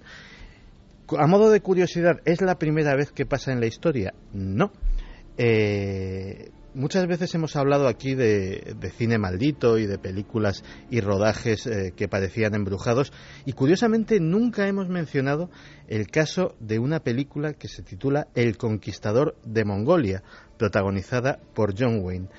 ¿Te puedes creer que en esa cinta rodada en 1954 eh, con primeras eh, estrellas de Hollywood, un rodaje en el que participaron poco más de 250 personas. Pues bien, la mitad de esas personas fallecieron de cáncer. También hay una explicación. Eh, eso rodaje se hizo en el desierto de Utah a muy pocos kilómetros de los lugares donde se realizaron las primeras pruebas nucleares. Claro, la gran pregunta es a qué estamos eh, siendo sometidos, a qué energías invisibles que traspasan nuestro cuerpo, que ingerimos, qué tipo de agua, en fin, hay muchas teorías, algunas muy alarmantes, y uno no sabe ya dónde está la verdad. Pero el asunto de las casas sanas y las casas que matan es un asunto como para tener muy en cuenta, ¿verdad? Una información que ha quedado un poco arrumbada porque parece que no interesa. Hablando de pueblos, Paco, ha habido pueblos que han quedado desiertos por un solo crimen y su calibre horrendo, ¿no? Es el caso de Muga, muy desconocido en Burgos, que tú investigaste. El pueblo entero, de alguna forma, decidió autodesterrarse por el horror que había ocurrido allí. El crimen marca de tal forma que ahora en una sociedad actual, donde se valora tanto el hogar, la seguridad, es muy difícil pensarlo, pero en aquel momento fue tanto el pánico que los habitantes de Muga se marcharon, lo dejaron como un despoblado. Sí, estábamos comentando que mm, hay lugares donde nos sentimos cómodos y otros en los que nos sentimos incómodos y muchas veces no sabemos bien por qué. En este caso en Muga eh, es evidente. Eh, había un vecino, eh, Teodoro Espiga, que mm, les daba a todos mala espina. él se quejaba, por ejemplo, de que le seguían las cabras. Sabes que eso se asocia siempre con el diablo. Y claro, el día que la emprende hachazos con su familia, pues es el día en que firma el punto final de la vida de Muga. Eh, mata a, sus hijos, a, sus tres hijos, a su suegra, y su mujer y su suegro se salvan porque en ese momento no están en la casa. ¿Cómo sería la escena, eh, perfectamente descrita en el, en el, diario de Burgos y que yo recojo en Dosier Negro porque me parece una escena sobrecogedora? Eh, ¿Cómo se relata eso que se encuentra allí el periodista, ¿no? con los niños pues hechos trizas? ¿Cómo sería esa escena que el médico, cuando llega a, Muga, no quiere atender al asesino, que se ha herido con ese mismo hacha y que se ha dejado prácticamente pues herido de muerte aunque dicen las crónicas que quizá mm, lo hubiera podido salvar. Lo cierto es que no lo atiende. Después de aquella explosión de violencia, los vecinos no quisieron seguir viviendo en Muga y poco a poco se fueron marchando. Hoy es un pueblo fantasma. La gran pregunta, una de tantas, es, ¿hay algo que hace que esos estallidos de violencia interna, de violencia que todos debemos guardar en cierto momento y que hay que aprender a domeñar, ¿no? Hay que aprender a, a domar de alguna forma. es el raciocinio sobre el instinto. Bueno, pues hay cosas no solo acontecimientos, sino yo no sé si cruces energéticos, no sé de qué hablar ya en este aspecto, porque se ha dicho de todo y todo es tan confuso que hacen que eso salte como un resorte con mayor inercia y mayor fuerza. Es lo que ha pasado en este edificio, edificio de la antigua calle Cuenca de Valencia, edificio que salta a las primeras planas esta semana por un último crimen terrible de un hombre transportando un cuerpo acuchillado, edificio que tiene desde el año 68 la historia de dos amantes que aparecen dormidos en el sueño eterno, edificio donde luego hay gente que se arroja por las escaleras, crímenes sin resolver todavía, o niños que saltan en un juego macabro por la ventana. En ese edificio, en la casa donde todo ocurrió, donde todo empezó, está Javier Pérez Campos, dispuesto a algo que nos tiene que contar. Javier, nueva conexión, buenas noches de nuevo. Pues tengo que deciros que el ambiente ya va eh, caldeándose un poco he llegado, bueno, he dejado la linterna también en alguno de, los puntos para poder coger también la cámara Nightshot y poder grabar algunas imágenes, por lo que ahora mismo lo que estoy viendo eh, es lo que me permite ver esta, esta visión de color verdosa. O sea, estás, con la cámara de visión nocturna para ver si se ve algo que no se ve habitualmente en mitad de esa oscuridad. ¿Dónde estás exactamente? Así es. Pues eh, te describo una escena, una escena que que me ha sobresaltado por completo. Justo frente a mí eh, se encuentra una especie de, sala destartalada que han dedicado a como trastero a guardar trastos de trastos viejos mm, sillas eh, bueno pues todo tipo de elementos no y aquí se encuentra también eh, sobre hay un palo que sobresale pues como un metro y medio más o menos y sobre él alguien ha colocado eh, una máscara terrible, una máscara como de, de, payaso, pero de payaso grotesca, como un, muerto en vida, con esa nariz pintada de rojo, con, unos dientes terribles, con un pelo de color rojo, y es una escena que cuando hemos entrado por primera vez a la casa, era por la tarde, y ya eh, nos ha dejado un poco sobresaltados. No sabemos eh, qué hace aquí, pero, pero bueno, te puedo garantizar que la escena es terrible. Y, y bueno, pues detrás de mí se extiende ese pequeño pasillo, pero que a pesar de ser tan pequeño, Iker, a mí me inquieta muy especialmente. En concreto, me inquieta eh, el salón el que estoy entrando ahora mismo. Es cierto que es una sala, una parte mucho más fría que el resto de estancias que se encuentran ahora a mis espaldas. Eh, además, cuando me colocaba al principio de la casa pues sí que he visto como un reflejo que posiblemente puede ser eh, algo de pues algún coche o algo que ha pasado y ha proyectado una, una sombra, pero para que te hagas a la idea de hasta qué punto los sentidos parecen agudizarse por momentos. Eh, incluso también eh, he escuchado como un fuerte crujido que parecía proceder de, de, la habitación que se encuentra ahora a mi izquierda.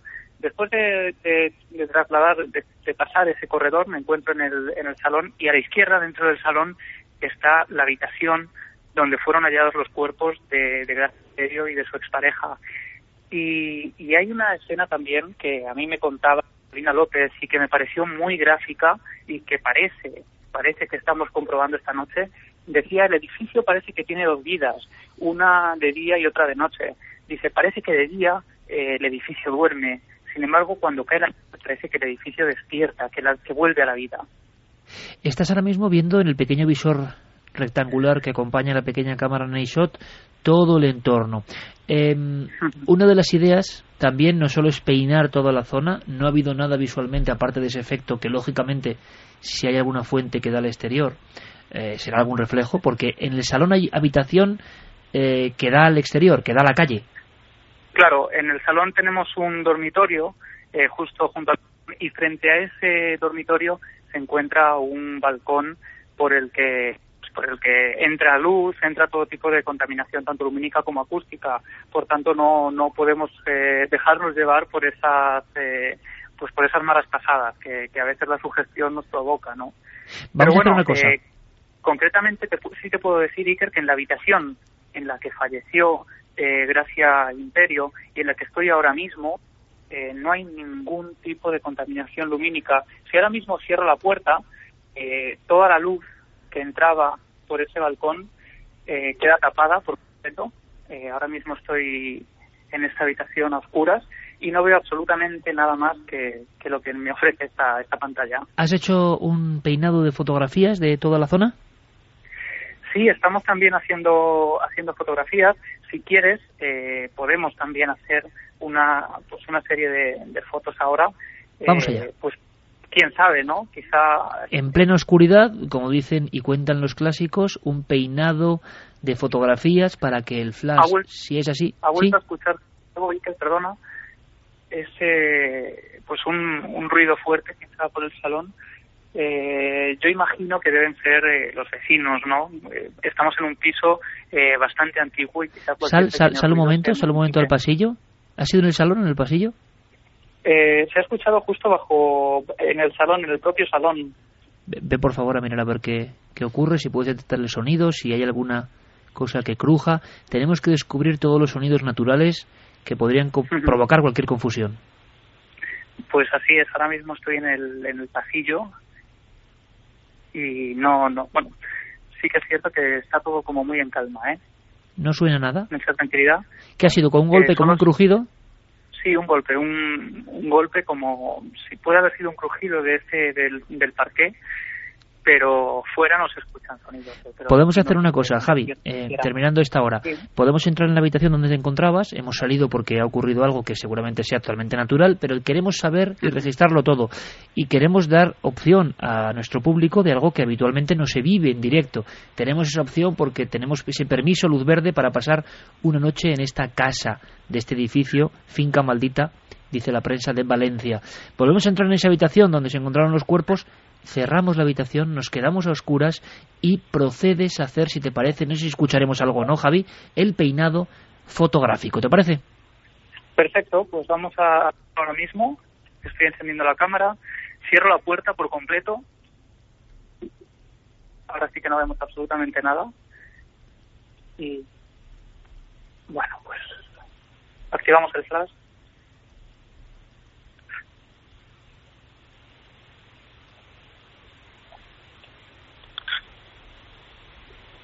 No sé si escucháis. eh, Sí, sí, perfectamente. Estás, estás haciendo una cosa que hacen muchos investigadores, que es en una habitación sin ninguna fuente de luz, peinarla a golpe de flash, de alguna forma. Así es. Un flash, además, eh, totalmente cegador, podéis imaginarlo, en total oscuridad. eh, es el único momento en el que en el que puedo ver algo. Estoy como un poco desorientado, además.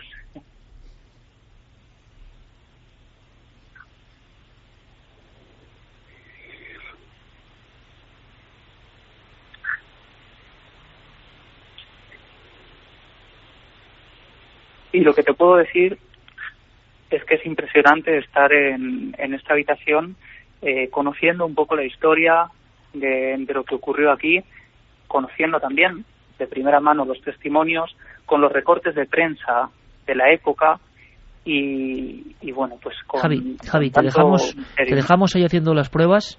Vamos a volver a conectar, por supuesto, en la tercera hora, porque hay una sorpresa gorda, una sorpresa importante que hemos descubierto y que quiero comentar. Ese sonido del flash en mitad de esa oscuridad, de ese lugar donde ha ocurrido eso, donde está la noticia, está Milenio 3, la noticia del misterio, ahí está nuestro reportero Javier Pérez Campos, eh, y luego conectamos de nuevo. Javier, eso sí, en cualquier momento, por favor, nos pides paso, ¿de acuerdo?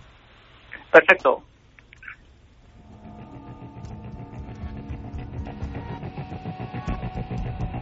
Y es que amigos, la sorpresa tiene que ver con otras fincas u otra finca situada justo enfrente. Solo os digo una cosa, la prensa valenciana no ha puesto finca maldita por vez primera con este caso, no. En el año 2000 puso finca maldita y no era esta, no, estaba enfrente. Así que la zona es peculiar, es curiosa. Quiero despedir a mi compañero Paco Pérez Caballero. A Santi le pido que se quede. Paco, toda la suerte del mundo. Dedicarás los libros de Dosier Negro a nuestros amigos, ¿no? Los ganadores. Por supuesto, muchas gracias. Gracias, Paco. seguimos investigando y seguimos indagando en esos mundos que tú también conoces. Un abrazo fuerte, compañero. Gracias.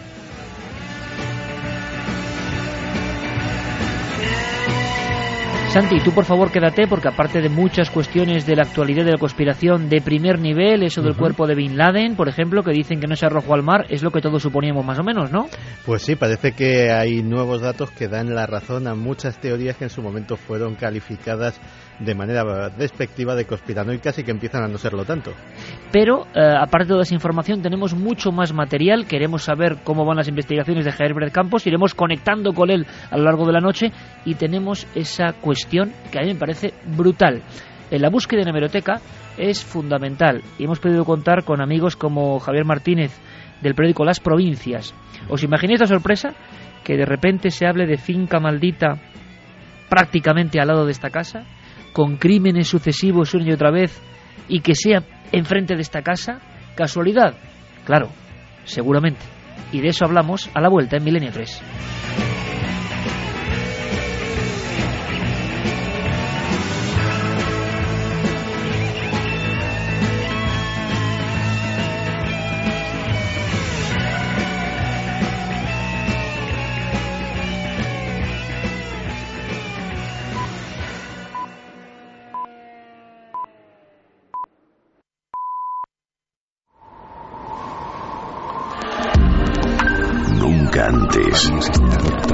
Habías estado tan cerca de lo desconocido. Milenio 3. Cadena Ser.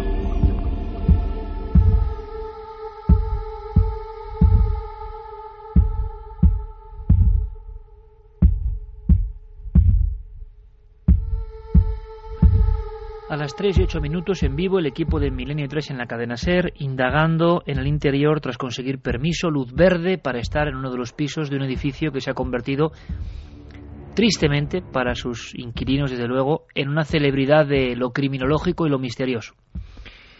Seis crímenes dijeron en un principio los periódicos, siete al día después examinando los archivos se dieron cuenta de que había otros sucesos e incluso nosotros tenemos noticias de algunos hechos tristes, terminados en muerte, pero que no se recogen en la prensa.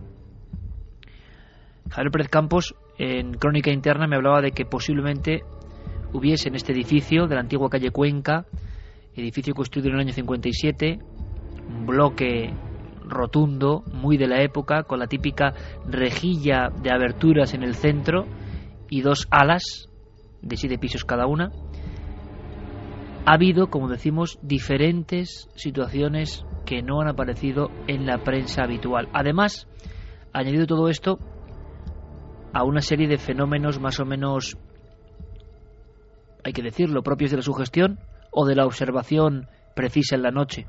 Sombras, grifos que se abren y se cierran, sonidos extraños, sombras que son tan rotundas que dejan pasos pero no hay nadie, de diferentes vecinos, sobre todo una de ellas, que incluso he hablado con nuestros compañeros. Hay que buscar en el pasado y hemos encontrado la historia de la epidemia de auténtica peste en un inicio, de cólera después y de los restos debajo incluso de ese solar donde se construyó ese o donde hoy se alza ese edificio y donde está esa antigua calle que pasó de llamarse Cuenca a Tres Forques. La prensa hablaba de finca maldita sin ningún tapujo y quizá desde la época de Antonio Grilo un lugar de crímenes sucesivos en diferentes décadas, un crimen entre una pareja eh, de hombres que acaba con un hombre descalabrado, nunca mejor dicho, porque un candelabro fue el arma del crimen, años 20, una muchacha que en un arranque de locura, qué curioso, cuelga a su bebé del perchero y lo encuentran ahí ahorcado, un sastre que aniquila a su familia de cinco miembros y se pega un tiro en la cabeza tras gritar extrañas cosas por la ventana, por el balcón, mejor dicho. Y todo eso concentrado, luego otro crimen, es decir, una casa concreta, una casa de no muchos pisos y la estadística que se rompe en mil pedazos. Este caso de esta vivienda, de este bloque de edificios, sería el siguiente a este nivel tan espectacular y lo estamos viviendo de alguna forma según va ocurriendo. Pero no es del todo cierto. Nuestras pesquisas han ido más allá. Hemos indagado en la primera muerte, la de la vedette y su acompañante, en la casa donde ahora mismo está Javier Pérez Campos. Le hemos dejado haciendo fotografías en la oscuridad. Fotografías iluminando el flash, esa estancia discreta, austera, sin lujos de ningún tipo. Un edificio comprado por una vedette popular en su época, una vedette que no quería pasar su vejez como intuía que podía ocurrir, como les ocurre a muchas artistas, y que invirtió sus dineros en 11 pisos, ni más ni menos, de esos 14 del edificio número uno de la calle Tres Forques. Y a partir de ahí, las cosas raras, como decían los vecinos. Pero la sorpresa mayúscula nos ha atropellado casi cuando consultando a buenos amigos que siempre nos ayudan, periodistas, por ejemplo, como Javier Martínez de las provincias, y nos percatamos, nos damos cuenta de que en el archivo del pasado había otra finca maldita. Y eso seguro, amigos, que no es habitual titular con finca maldita o casa maldita. Y sobre todo por crímenes uno tras otro. Una extrañeza.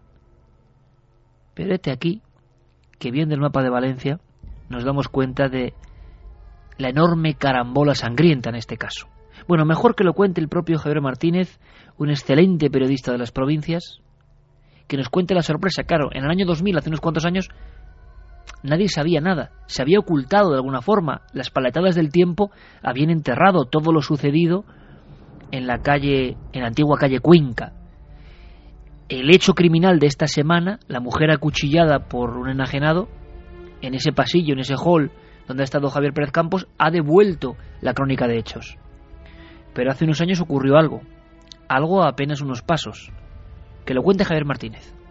Y luego hay otras trágicas circunstancias que rodean este caso. Es la proximidad eh, a este edificio de otra finca que en el periódico Las Provincias titulamos con un reportaje La finca del crimen, donde se habían cometido cuatro graves delitos. Un hombre fue asesinado también por bueno, por su expareja y por otro individuo que, luego fueron detenidos en las Islas Baleares. Otro vecino agredió con un hacha a su pareja. Luego también un atracador de bancos, pues pasó desapercibido y llevaba una doble vida en este mismo edificio y se desarticuló una banda de delincuentes de Europa del Este.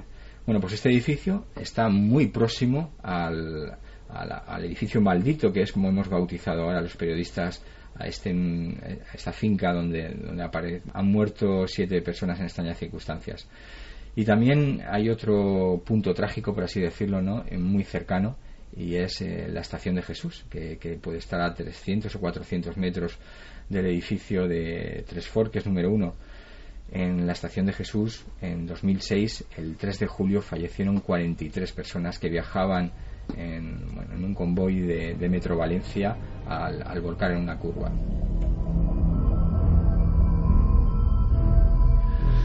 Claro, la gran pregunta, Santiago Camacho, compañero, es si ampliamos el abanico un poco, pues nos damos cuenta de que, por desgracia, esta sociedad de las grandes urbes está llena de maldad y de crímenes y de hechos tristes, y es cierto.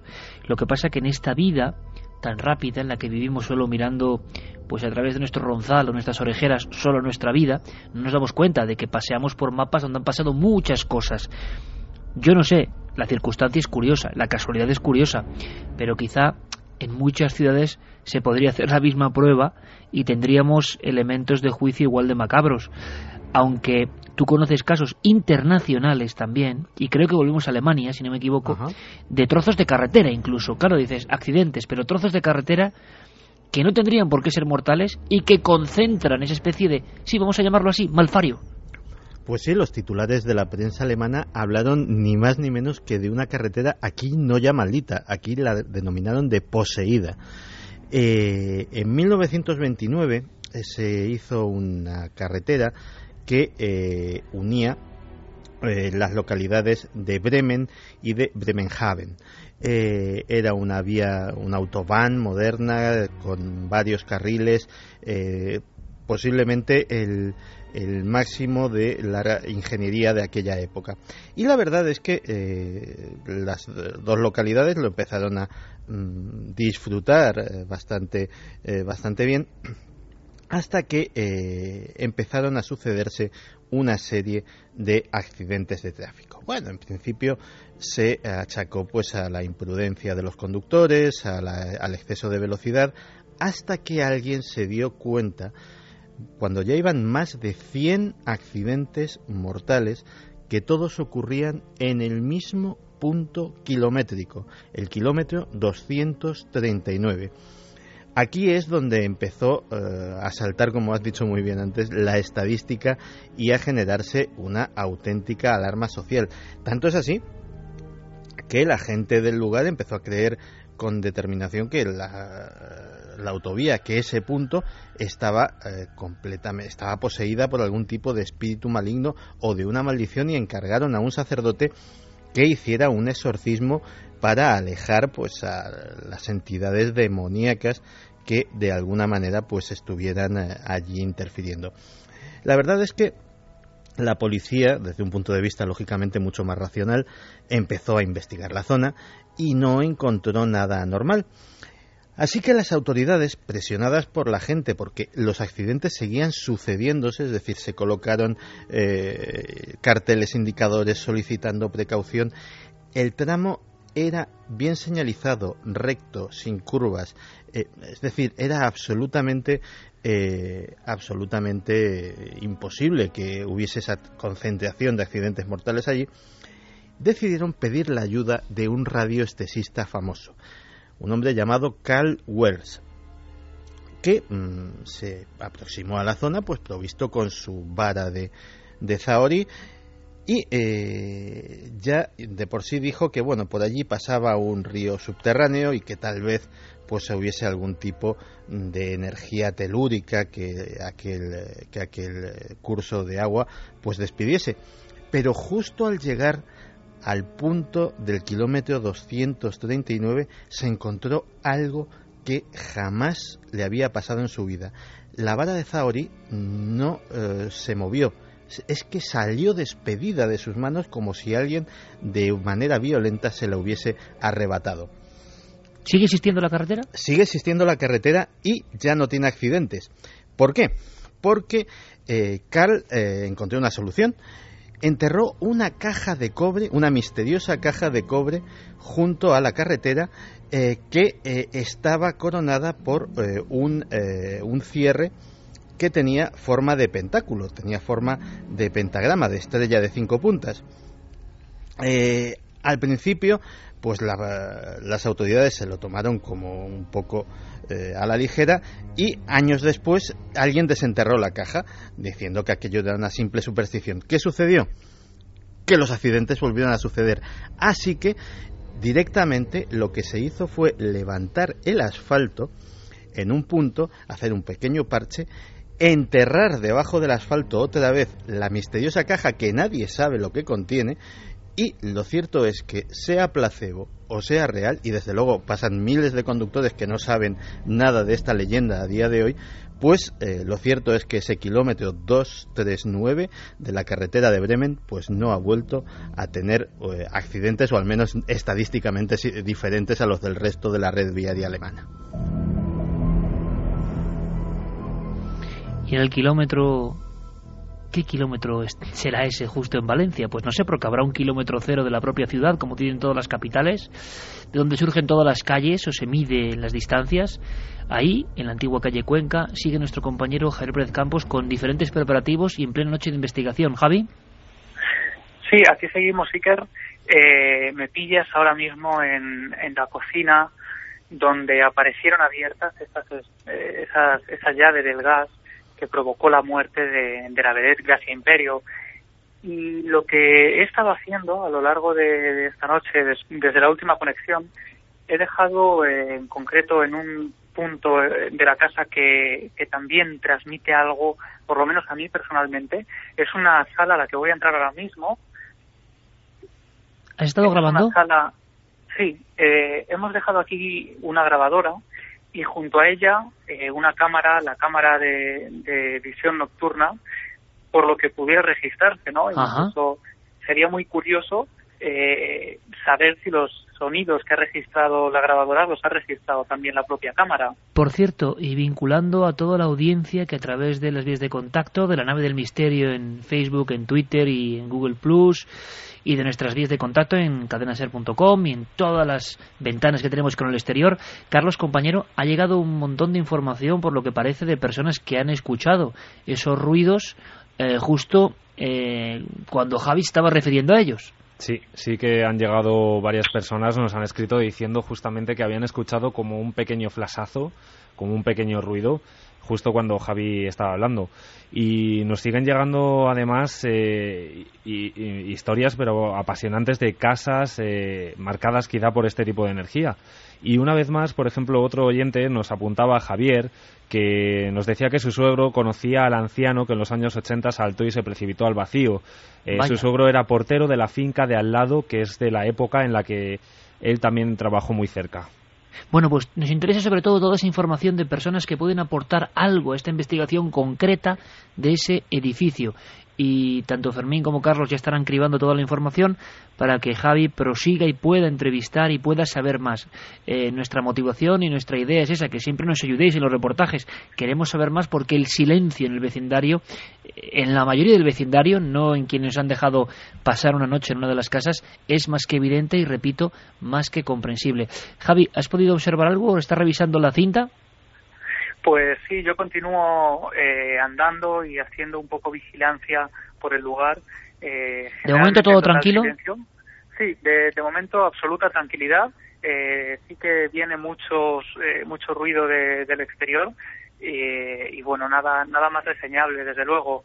pero bueno, sabiendo también el número de, de, casos, de sucesos que, que ha habido en este lugar, pues desde luego la sugestión eh, pues también puede, puede, estar jugando un papel importante, ¿no? Bueno, de todas formas, Javier, a lo largo del trecho que queda del programa, nosotros ahora tomamos un poco de oxígeno, te dejamos ahí investigando, incluso puede ser bueno que José Alberto entre ya en la casa, deje de hacer la guardia pretoriana y podéis hacer los diferentes experimentos de imagen quizá os pillemos eh, en vivo todavía.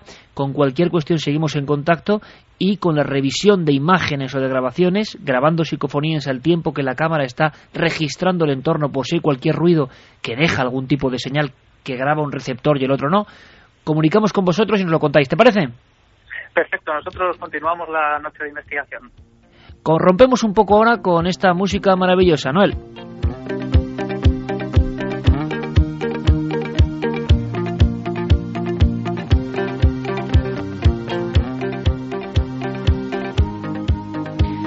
Porque, bueno, es en una noche especial donde estamos dentro, en las entrañas del misterio, del misterio más sobrenatural, pues poner un poquito un punto un punto y seguido, de alguna forma, no un punto final, un punto y aparte, y oxigenarnos un poco con música que dé buenas vibraciones, porque esta noche no puede ser solo de terror y de, y de agonía criminológica, ¿no?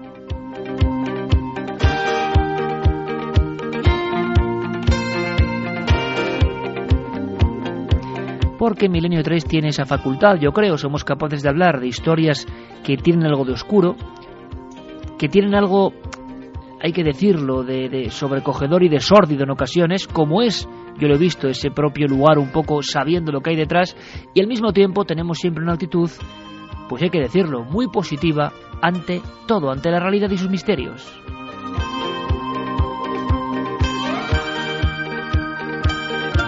Y os prometo además que pronto habrá novedades en el programa, novedades que tienen que ver con una nueva forma de observar lo que ocurre y de que este programa sea un receptáculo, un contenedor de cosas que no abandonen ninguna de las áreas que nos interesan. Miedo, bueno, miedo porque sí, no.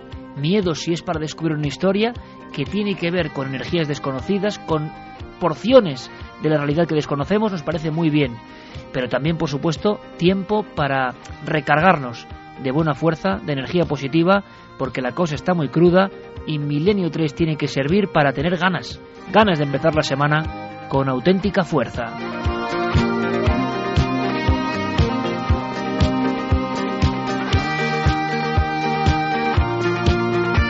Y un ejemplo son los reportajes de nuestro compañero Javier Sierra, porque en este año, en esta undécima temporada de Milenio 3, parece mentira amigos, pero dentro de nada, dentro de nada cumpliremos 10 años, una década, una década contando lo que casi nadie cuenta, parece increíble.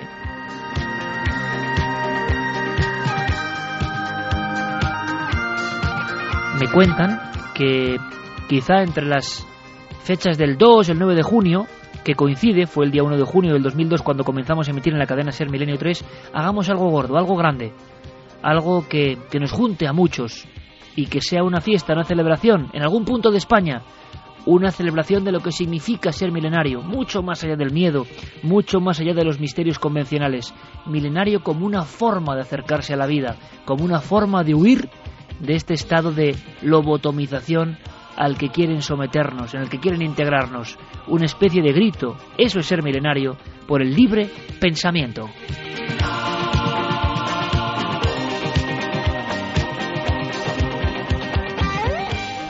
Tenemos previsto acercarnos a biografías de auténticos herejes. Es una de mis ideas.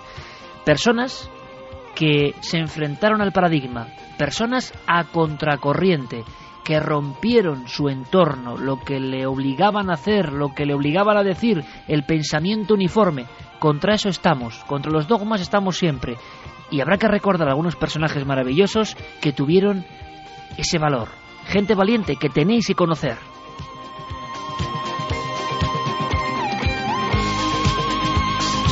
También será muy interesante hacer homenaje en nuestra hemeroteca sonora, que será una nueva sección, a personas que, que, lo dieron todo, a personas que investigaron, que se dejaron la piel, que fueron pioneros en el mundo del misterio y que nos dejaron crónicas que ahora tienen que coger el cuajo de la voz, de la música y resucitar con un altavoz tan potente como el de Milenio 3.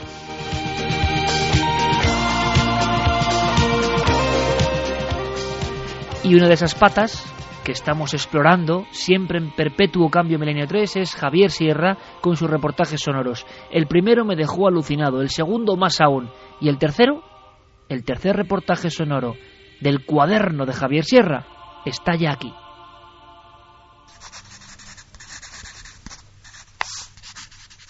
Hoy abro un viejo cuaderno de notas.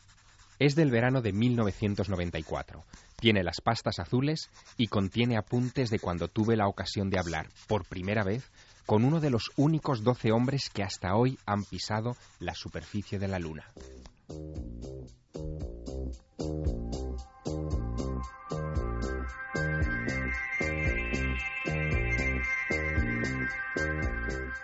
Por aquel entonces yo trabajaba como reportero para una revista mensual y se me convocó a una teleconferencia entre Madrid y el Centro Espacial Kennedy de la NASA en la que podría entrevistar a un selecto grupo de héroes del espacio.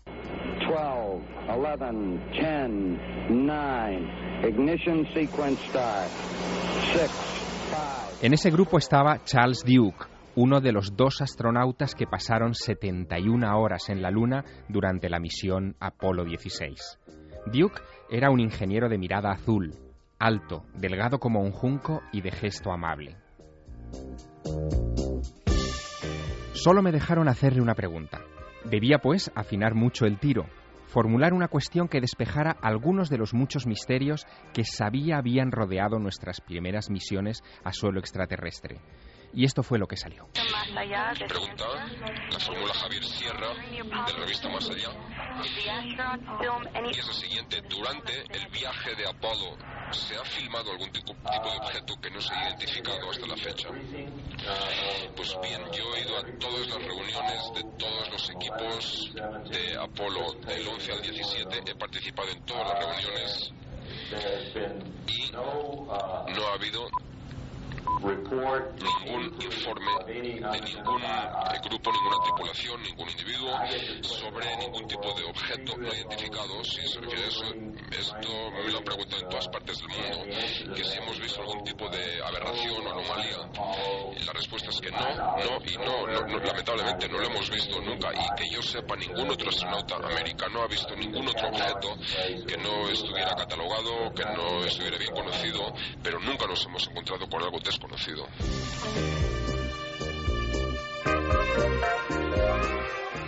Como pueden imaginar, la respuesta del astronauta Duke me decepcionó.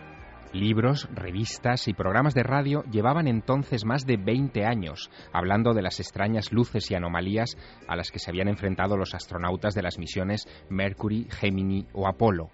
Hombres como Scott Carpenter, Mercury 4, o Gordon Cooper, Mercury 7, llevaban en aquel 1994 años hablando de sus avistamientos en el espacio. ¿Por qué Duke lo ignoraba?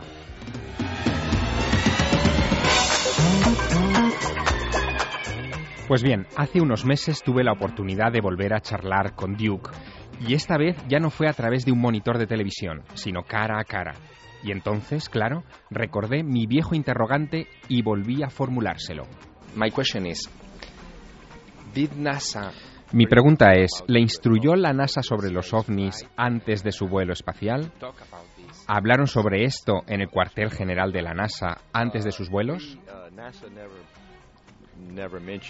La NASA nunca los mencionó como parte de nuestro entrenamiento, ni como parte de nuestras conversaciones. Teníamos reuniones cada lunes en las oficinas de la NASA y nunca surgió el tema. Hasta donde yo sé, nadie había visto un ovni o, un objeto en el espacio que pudiera parecerse a lo que el público creía que era un ovni. Así que nunca hablamos de ello, nunca hablamos de lo sobrenatural. Y no solo sobre eso, sino sobre objetos extraterrestres. Uh, and extra, well, not necessarily supernatural, but.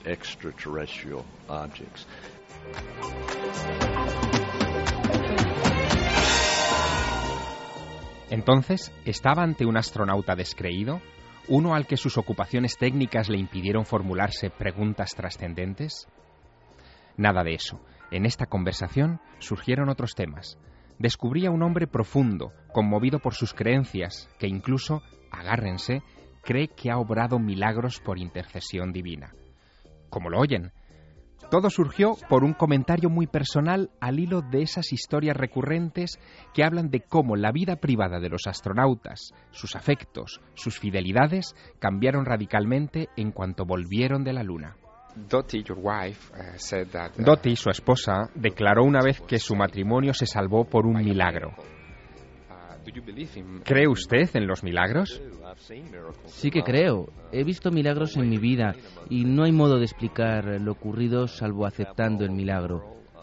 Dottie y yo hemos viajado por todo el mundo hablando de nuestra fe y hemos rezado por personas como una niña que estaba ciega y vino a mí para que rezase por ella. Lo hice, recé y abrió los ojos, empezó a ver de nuevo. He rezado por gente con cánceres que después desaparecieron. He rezado por gente que tenía otras enfermedades y otros problemas en la vida, que vinieron a rezar a nuestras reuniones y Dios los curó. Fueron intervenciones milagrosas, así que sí, he visto milagros. He visto los milagros de la protección de Dios.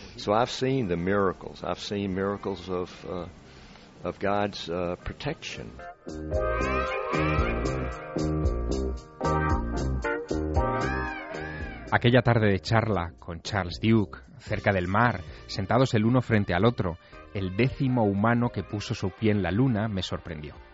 Estaba más convencido de la existencia de Dios que preocupado por la posibilidad de encontrar otra vida, diferente, exótica, allá afuera. No tengo ningún problema con que haya vida en el universo. Creo que Dios creó el universo y que Dios creó la vida. Así que si hay vida ahí fuera es porque Dios la puso ahí.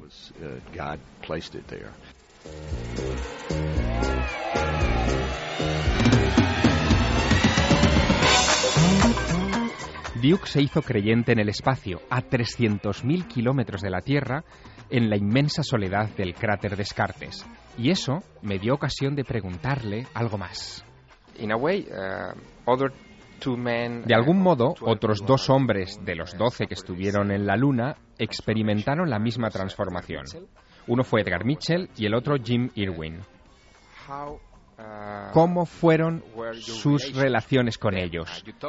¿Hablaron de esta transformación en algún momento o no? Esos dos, Ed Mitchell y Jim Irwin, estaban en el mismo grupo de astronautas que yo. Fuimos seleccionados el mismo año, 1966, y por eso fuimos muy buenos amigos. Mitchell fue mi reserva en Apolo 16 y trabajé con él. Jim Irwin fue también un amigo muy cercano. Y por cierto, él sí fue un cristiano comprometido cuando fuimos a la Luna y dio gracias a Dios por lo que estaba viviendo allá arriba, en la Luna.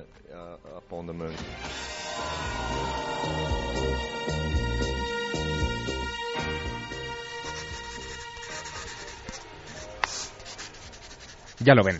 Oficialmente los astronautas de las misiones Apolo no hablaban de ovnis, pero sí de Dios. ¿Y saben qué? Esto me cuesta, me cuesta muchísimo creerlo. Tengan por seguro que si vuelvo a cruzarme con alguno de los doce de la Luna, les plantearé por enésima vez mi pregunta. ¿Vieron ustedes algo, algo no identificado allá arriba?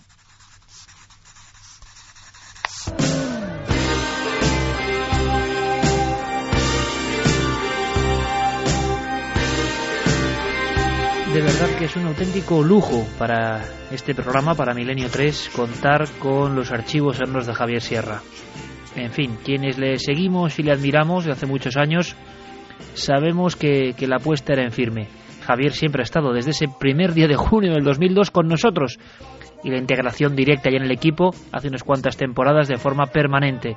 Pero de verdad, yo le animé, tengo que decirlo, por lo menos si tengo algún don es el de animar a que hagan cosas algunos amigos, y le dije que estos formatos de su cuaderno sonoro iban a triunfar. La información que nos está dando es de verdad para quitarse el sombrero. Un honor aprender con el cuaderno de historias de Javier Sierra.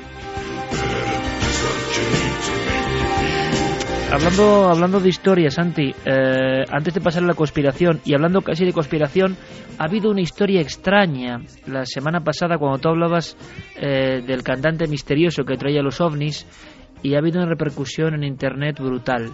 Bueno, bueno, que lo cuente Diego Marañón, que hace su repaso habitual en Milenio Red, y luego resolveremos el misterio, el de Bin Laden y el del hombre quemado, ¿te parece? Me parece muy bien. Milenio Red. Milenio Red. Toda la información digital del mundo del misterio. En la penumbra del acuario de la cabina de mando de la más sofisticada astronave, detrás del zumbido de los instrumentos y la intermitente estela luminosa con el meteoro que pasa junto a las ventanillas, en la tripulación que se mueve en cualquier planeta, estará siempre pulsante un núcleo de calor humano. Estas líneas son parte del editorial que abría el primer fascículo de Fantaciencia, una mítica publicación de aroma italiano que apareció en los kioscos españoles en 1982 de la mano de EGC Ediciones. El plan editorial de la obra contemplaba 70 entregas, aunque nunca pasó de número 50. Se definía a sí misma como la enciclopedia de la fantasía, la ciencia y el futuro.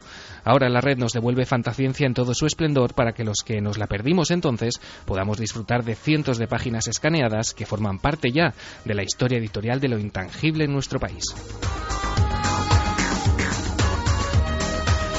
La red entraba en ebullición a mediados de esta semana con las impactantes imágenes de lo que algunos medios han dado en llamar el perro del diablo. Se trata de un extraño animal de piel blanquecina, colmillos gigantes y un peculiar mechón de pelo rubio que ha aparecido muerto en una playa de San Diego. Según Josh Menard, autor de las polémicas imágenes, el animal medía unos 60 centímetros de largo y su cuerpo se asemejaba al de un cerdo con una especie de acumulación de grasa en la zona media del estómago. Por supuesto, la vinculación con el legendario chupacabras no se ha hecho esperar. ¿Sabe alguien qué le pasó a María Dorantes? ¿Alguno de ustedes vio algo? El chupacabra. Eso fue lo que mató a María Dorantes. ¿El chupacabra? Es un ser diminuto y gris con la cabeza grande, el cuerpo pequeño y ojos negros y saltones. Desde mediados de la década de los 90, la leyenda cuenta que en América Latina un monstruo conocido como chupacabras ataca al ganado y bebe su sangre. Las descripciones de los mismos varían desde un reptil con plumas o puntas en la espalda a los perros sin pelo con colmillos y garras. Esta semana hemos conocido también que en noviembre de 2011 un colectivo de hackers chinos tuvo el acceso total a un laboratorio de la NASA que contaba con 23 naves espaciales. La preocupante noticia ha sido desvelada por Paul Martin, inspector general de la agencia, que ha vuelto a incidir en la necesidad de reforzar el área de seguridad. En este caso, el ataque logró obtener el acceso a la red informática de los principales centros de control de diversos laboratorios encargados de dirigir 23 naves que realizan misiones espaciales activas, incluidas las misiones a Júpiter, Marte o Saturno. Los los piratas informáticos operaban desde una dirección de China y permitió a los hackers llegar a cargar herramientas con las que robar IDs de usuario y sistemas de control de la NASA, además de copiar archivos sensibles sobre las misiones. Casi 6.000 descargas, club de fans en Facebook, versiones en YouTube y decenas de discusiones en Twitter, foros y blogs son solo la punta del iceberg del fenómeno viral de la semana. El caso de Joan Prestes en 1946 es el caso de Joan Prestes en 1946 es precursor posiblemente de muchos casos que sucedieron posteriormente de muertes atribuidas a algún fenómeno extraño que alguno relacionó. Pero el fenómeno ovni, este hombre muere quemado en extrañas circunstancias en un pueblo perdido de Brasil, del estado de São Paulo. El hombre quemado, el hipnótico mantra del cantante Damascarado Chumbo destinado a contactar con seres de otros mundos, ha generado encendidos debates y reacciones de todo tipo, desde los que siguen impactados por la composición a los que acusan a este equipo de haberse sacado de la manga un misterio, pasando por quienes captaron enseguida el guiño.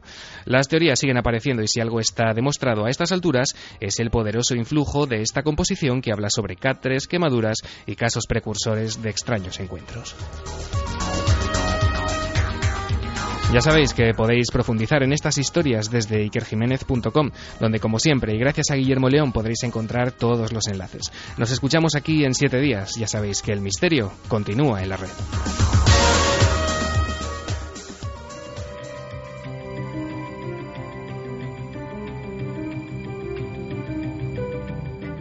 على الأسباب التي تدفع الناس دفعا لقتال أمريكا والانتقام منها Vamos primero con el tema serio, con el tema preocupante, es la voz de Bin Laden, ¿lo escucháis? Bueno, pues la información, vamos primero con el sector, como decía, de información importante y luego la otra información, ese guiño, como decía Diego Marañón, de un, de un Orson Welles, como es Santiago Camacho, un auténtico Orson Welles, pero eso que nos lo cuente luego. Ahora, Santi, si te parece, entramos con sin duda la noticia de la conspiración de la semana, ¿no? Pues sí, ya lo apuntábamos la semana pasada cuando eh, hablábamos de la nueva desclasificación, esta vez de eh, emails de la compañía de seguridad, de espionaje en realidad privado Stafford, eh, por parte de Wikileaks, en el cual uno de los titulares que había salido a colación era que el cadáver de Bin Laden no habría sido realmente arrojado al mar, sino que habría sido llevado a Estados Unidos. Pues bien, investigando y leyendo atentamente la serie de emails a los que se referían estos titulares, pues la verdad es que eh, la versión tiene muchísimos, muchísimos, muchísimos visos de ser cierta. Según esta versión, y ahora eh, te diré por qué eh, tiene esos visos de ser cierta, pues según esta versión, en vez de haber sido lanzado desde un buque de la Marina en algún punto del Océano Índico pocas horas después de su muerte, pues eh, el cadáver de Bin Laden habría sido transportado a un eh, aeropuerto de una base de Afganistán donde un avión especial de la CIA ya estaba calentando motores para trasladarlo eh, a toda prisa a la morgue militar de Dover en Delaware y después llevarlo al complejo del Hospital Militar de Bethesda en Maryland donde sus restos eh, serían primero eh, registrados, pruebas de ADN, toma de huellas, autopsia minuciosa y más tarde, eso sí, incinerados. Eh, la verdad es que esta versión tiene bastante más sentido común y bastante más, bastante más verosimilitud que todo eso que nos contaron de la ceremonia islámica a bordo de un portaaviones, etcétera, etcétera. ¿Qué es lo que hace que esto sea más verosímil, aparte lógicamente del sentido común. Pues estos correos, que son de la madrugada del 2 de mayo, se los cruzan dos personas que no son ni mucho menos eh, pues eh, analistas de a pie de la firma o personas que puedan estar hablando de oídas. Se trata de George Friedman, que es el vicepresidente de la compañía, es decir, eh, pues el hombre posiblemente más poderoso a nivel operativo dentro de, de esta firma de espionaje privado, y Fred Barton. Fred Barton es un personaje al que eh, no, no le sonará, lógicamente, su nombre al gran público, pero los que sabemos un poco de esto sabemos que Fred Barton es, es una verdadera leyenda del ámbito de, la, eh, de los servicios de inteligencia. Es un veterano del servicio secreto norteamericano, tuvo misiones eh, muy delicadas, como por ejemplo cuidar de la seguridad personal de Yasir Arafat cuando visitaba Estados Unidos para participar en las asambleas generales de la ONU y eh, sobre todo era una de las piezas claves de lo que se denomina la caja de arena. La caja de arena son los, eh, los efectivos de, eh, antiterroristas que tiene la inteligencia norteamericana destacados en Oriente Medio, de los hombres que habían luchado contra Al Qaeda y luchado contra el integrismo islámico en general. Pues bien, estos dos hombres son los que se van cruzando una serie de mails y finalmente es Fred Barton en el que uno de ellos dice cuerpo rumbo a Dover en avión de la CIA. Adelante, sin novedades, rumbo al Instituto de Patología de las Fuerzas Armadas en Bethesda. Es decir, estamos eh, ante posiblemente la versión más ajustada de lo que se sabe hasta ahora de lo que sucedió con el cuerpo de Bin Laden. Eso se une con una reciente revelación que eh, no tiene nada que ver con el cadáver, pero sí con las circunstancias de la caída del líder de Al Qaeda. Y es que resulta que eh, pues eh, un importante operativo de, las, de la inteligencia pakistaní llamado Saukat Kadir eh, general de brigada retirado y que ha investigado todo este asunto valiéndose de sus contactos en el ISI, que el ISI junto con el Mossad es probablemente el servicio de inteligencia más eficaz del planeta, pues ha desvelado que la caída del líder de Al Qaeda no fue tanto fruto de esa minuciosa vigilancia, de esos meses de investigaciones sin, sin pausa, de eh, ese trabajo denodado que nos vendieron los efectivos norteamericanos, y sí de la delación por parte de una antigua esposa celosa, bueno, no antigua, de una esposa celosa de Bin Laden que se había sentido desplazada por la llegada de una cónyuge más joven y que eh, por despecho pues había eh, vendido a las autoridades la localización del líder terrorista. Santi, por cierto, ¿y cómo ha sido la repercusión en los ámbitos en los que tú te mueves, en los ámbitos de la conspiración? ¿La gente ha dicho, ya lo decía yo? La gente ha dicho, ya lo decía yo, pero no solamente en los ámbitos de la conspiración, sino incluso en los ámbitos de la, digámoslo así, de la inteligencia seria, es decir, de los, eh, de los expertos en servicios de inteligencia, de los expertos en espionaje, en antiterrorismo. Mm, la verdad es que mm, nadie, con un mínimo de criterio, se tragaba esa versión. Lógicamente, y esto hay que decirlo para dar la noticia de forma, de forma rigurosa, lógicamente, eh, los estadounidenses eh, oficialmente han desmentido todo este asunto calificándolo de ridículo, pero eso, por supuesto, va de oficio y nadie se esperaba que hicieran otra cosa. En fin, historias que, muchos intuían, hemos hecho debates incluso sobre Bin Laden, opiniones eh, bien encontradas, algunos a favor de la hipótesis oficial y otros esperando que ocurriese esto que ha pasado ahora mismo, un terremoto de informaciones eh, que seguiremos muy de cerca, muy atentamente.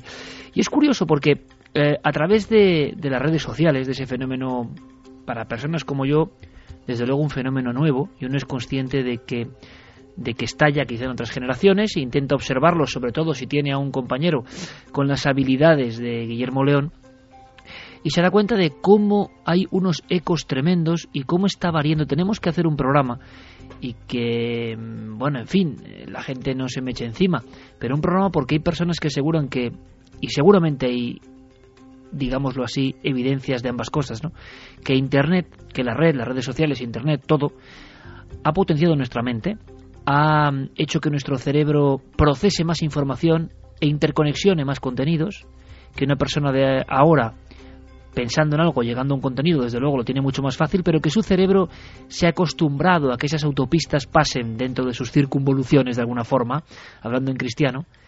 Al mismo tiempo hay estudios que hablan de que, a pesar de las enormes posibilidades, la capacidad, por ejemplo, de seguir un texto largo, la capacidad de atención, la dispersión de la información el mosaico, la fragmentación es brutal, sobre todo en las mentes más jóvenes, y que lo que tendría que ser eso, un chip especial para nuestro pensamiento, está limitando nuestro pensamiento. Está Internet y las redes sociales potenciándonos o limitándonos. Bueno, es un buen debate también. Desde luego, lo que es una realidad es que Milenio tiene unos 100.000 seguidores en las redes sociales y hemos empezado muy tarde porque yo al final no lo tenía muy claro. Guillermo León nos acabó convenciendo, hace un trabajo creo que espectacular. ¿Y qué pasa? Que ha caído como una bomba, a favor, con risas, y también muchos diciendo, bueno, pero, pero es tremendo, ¿esto qué es? ¿Un automóvil de pelo? No, es un simple guiño y un guiño maravilloso, un guiño muy bonito y que lo que no esperábamos es que se convirtiese en lo más descargado de la radio española al día siguiente. Lo más descargado de la radio española según después de Milenio 3 o junto a Milenio 3 era El hombre quemado. Foros como en Chile de fans y en Argentina del hombre quemado, personas traduciendo la información. ¿Cómo empezó todo? Bueno, vamos a ver cómo empezó todo Noel haciendo que suene de nuevo esta maravilla. El caso de Joan Prestes en 1946 es precursor posiblemente de muchos casos que sucedieron posteriormente de muertes Muchas personas se preguntaban quién estaba detrás de esta voz hipnótica, detrás de esta voz metálica. Eh, y todo empezó, hay que decirlo, con Santiago Camacho con una auténtica genialidad. Genialidad eh, que han acertado muchísimos, como si fuera una especie de, de, concurso, de prueba, de guiño, de broma simpática. En Milenio 3 también sabemos reírnos, sobre todo de nosotros mismos. Y muchas personas hablaban de un programa, ¿verdad, Santi? Que, que, tiene la facultad de una aplicación de convertir, por ejemplo, palabras en música. Escuchamos un trocito más. se encuentra una luz dentro de su casa y produce, que produce Solo puedo decir que esta semana, en la conferencia de nuestras queridas amigas del grupo EPTA, que son maravillosas, a foro completo, Carmen daba su conferencia y a la salida estaba Pablito, hermanito Pablo Villarrubia, estaba sentado junto a mí y y la gente, claro, sospechaba que él era el hombre quemado. Claro, eh, en esta historia interna de un equipo de, locos soñadores pasan muchas cosas y hay muchas risas, pero la genialidad de Santiago Camacho es que ha sido increíble, insuperable. Yo solo puedo decir una, cosa, una pequeña cosa en este tiempo ya de, de dispersión ¿no? y de amistad con todos vosotros. Estábamos empezando la, la reunión semanal de temas de Cuarto Milenio y Santi, con esa forma que él tiene, entró como un sheriff ¡pum! Golpeó la puerta. Estaba yo hablando con Gerardo Peláez junto a la pizarra donde están todas las claves de cuarto milenio. Y dijo, alto, alto, alto. Antes de los temas serios, por favor, escucha esto. Y me acercó su móvil y sonó esto. Se encuentra una luz dentro de su casa y produce, que produce un gran destello. Este hombre sale ¿Qué habías hecho, Santi? ¿Cuál era el truco? ¿Por qué Pablo? ¿Por qué su voz encaja como ninguna otra? ¿Por qué en el resto de pruebas todo sale mal y Pablo es pura armonía que se convierte en lo más seguido al día siguiente en toda España y América? Pues eh, la suerte, la inspiración, todo sea uno. Verás, eh, sencillamente pues faltaban cinco minutos para la reunión, yo estaba haciendo tiempo, así que me descargué una aplicación, Songify, que me habían hablado para el teléfono móvil, eh, que hace precisamente estas cosas de una manera automáticamente, eh, o sea, automática, o sea, no tienes que hacer absolutamente nada. Y, eh, es decir, ¿Pero por qué elegiste a Pablo? Eso es lo que no acabaré yo nunca de entender porque yo me acuerdo que dije, bueno, esto habrá que probarlo. Entonces me acerqué como si fuera un periodista de otro medio con mi teléfono en mano y le dije, Pablo, háblame durante poco menos de un minuto sobre el caso de Joao Prestes. Y pues Pablo, que no tenía ni la más remota idea de para qué eh, le estaba entrevistando, pues me lo contó como cuenta él este caso que conoce él pues bastante bien. Lo, lo cuenta, que es lo fuerte y quizá lo que da enjundia a la canción. A ver, Noel, ponlo un momento. Eh, lo cuenta con emoción, se llega a emocionar. Hay, un par de momentos de la canción en que, en que, casi llega el llanto. Entonces yo creo que eso ha impresionado a la gente, que se ha distribuido eh, de forma maravillosa la canción, ¿no? Porque había, porque había corazón. Es que eh, Pablo es uno de es uno de sus casos fetiches. Yo creo que lo habrá contado en diferentes medios por escrito y de forma oral, pues decenas, si no cientos de veces, con lo cual o miles posiblemente, con lo cual pues te puedes imaginar Ahora, ¿qué hizo que yo uniese Pablo, Joao Prestes y ese programa no lo sé, o sea, es de esas veces que la musa se te sienta en el hombro, te susurra una maldad al oído y la haces automáticamente. Lo cierto es que, eh, pues, eh, nada, Pablo dio su pequeña mini conferencia sobre el tema le di al botón que recompone todo esto. Ya digo que mi mérito como productor musical es nulo porque lo hace de forma completamente automática. Y salió esto, o sea, esto no tiene ningún tipo de retoque, esto es justo lo que salió en crudo de aquel momento genial. Y yo dije, bueno, esto por lo menos Iker tiene que oírlo. Y ya a partir de ahí pues empezó a nacer el hombre da máscara de chumbo eh, y todo esto que todos conocéis que, que ha sido una broma que ha sido genial para todos. Este hombre sale despavorido corriendo hacia el pueblo y yace sobre su especie de catre. Yo creo que lo más genial que he escuchado en los últimos tiempos, bueno, lo que he leído es un mensaje de Guillermo León que es absolutamente genial porque nuestra broma un poco Orson Welles y luego es curioso, interesante lo que ha ocurrido porque demuestra la fuerza que puede tener un viral porque este viral es cómico y este viral es de un amigo y este viral es un guiño que cualquier seguidor del programa ha entendido de, de inicio, vamos. Eh, pero claro, cuando un viral es con otra intención, ¿hasta dónde puede llegar la fuerza de la transmisión? ¿no? Guillermo me escribía al día siguiente, es un pequeño secreto, pero lo voy a contar. Me parece genial, absolutamente genial, como es él.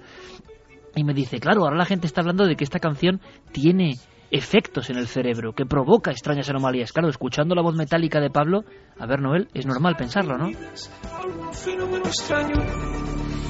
Y entonces me dice Guillermo, bueno, yo creo que no, que no lo he oído 12 veces, le escucho 12 veces la canción y no tengo ningún problema. Eh, ¿verdad? Abrazos. Eh, es decir, estaba ya poseída por esos es su mente de Pablo Villarrobia. En fin, un guiño, un guiño amable, un guiño absolutamente inocente y que nos demuestra, eso sí, primero, que estáis ahí, el poder de este programa que nos deja asombrados, Em, y que se pueden utilizar las cosas con el sentido lúdico y como está ocurriendo con otros sentidos. ¿Cuántas informaciones que recorren la red? Por ejemplo, me acaba de llegar una, Santi, hace poco, ha llegado al ordenador de Carmen, caramba, que relacionaba la leche con un montón de anomalías. Y uno coge toda esa información con citas diversas y dice, bueno, ¿y qué habrá de verdad aquí? Estamos, compañero, en ese umbral, que nos llega mucha información y caramba, no sabemos ya qué hay de verdad. Lo que sabemos es que nos llega y que está repleto el ciberespacio de contenidos que uno va seleccionando. ¿Qué está haciendo Internet con nuestras mentes? ¿A favor o en contra? Bueno, pues es un debate para el que yo invito a todo el mundo, a toda esa gran participación porque si algo tienen los milenarios es capacidad de reflexión, de pensar. Seguiremos pensando, seguiremos investigando, seguiremos viajando, seguiremos haciéndonos preguntas, porque el valor de un ser humano creo que está en lo que llega a preguntarse.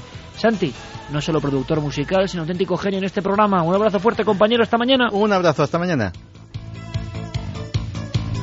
Y terminamos rápidamente, Carlos, con esos ganadores del libro, que es un pedazo de libro maravilloso de Paco Pérez Caballero. Pues muy rápido, muy rápido, esos tres ejemplares de Dossier Negro van para Piedad Miranda, que nos decía, en mi opinión personal, las casas absorben las energías de los habitantes que la habitan y si además ha ocurrido algún hecho luctuoso con violencia en la vivienda o viviendas. Otro va para Manuel Enrique Ruiz, que nos decía, yo sí creo que existen casas o lugares que atraen el mal, probablemente porque en el pasado hayan sido marcados por un hecho terrorífico. Y el último de los ejemplares para Yasir Alcobre, que decía, yo creo que en las casas siempre se queda la esencia de los que viven en ella y de lo que hicieron en ella. Y por supuesto, Iker, eh, me quiero despedir también con algún comentario que ha llegado sobre el hombre quemado. Por ejemplo, Maizip decía, ha vuelto el hombre quemado, qué tenebrosa es la canción.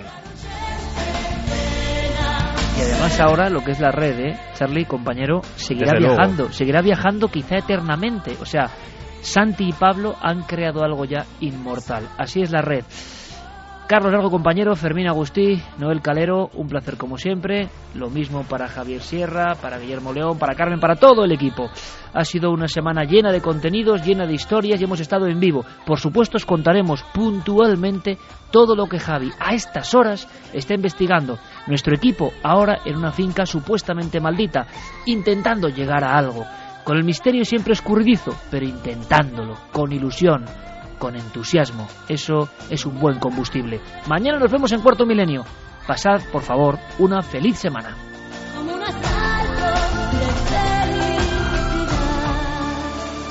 Milenio 3.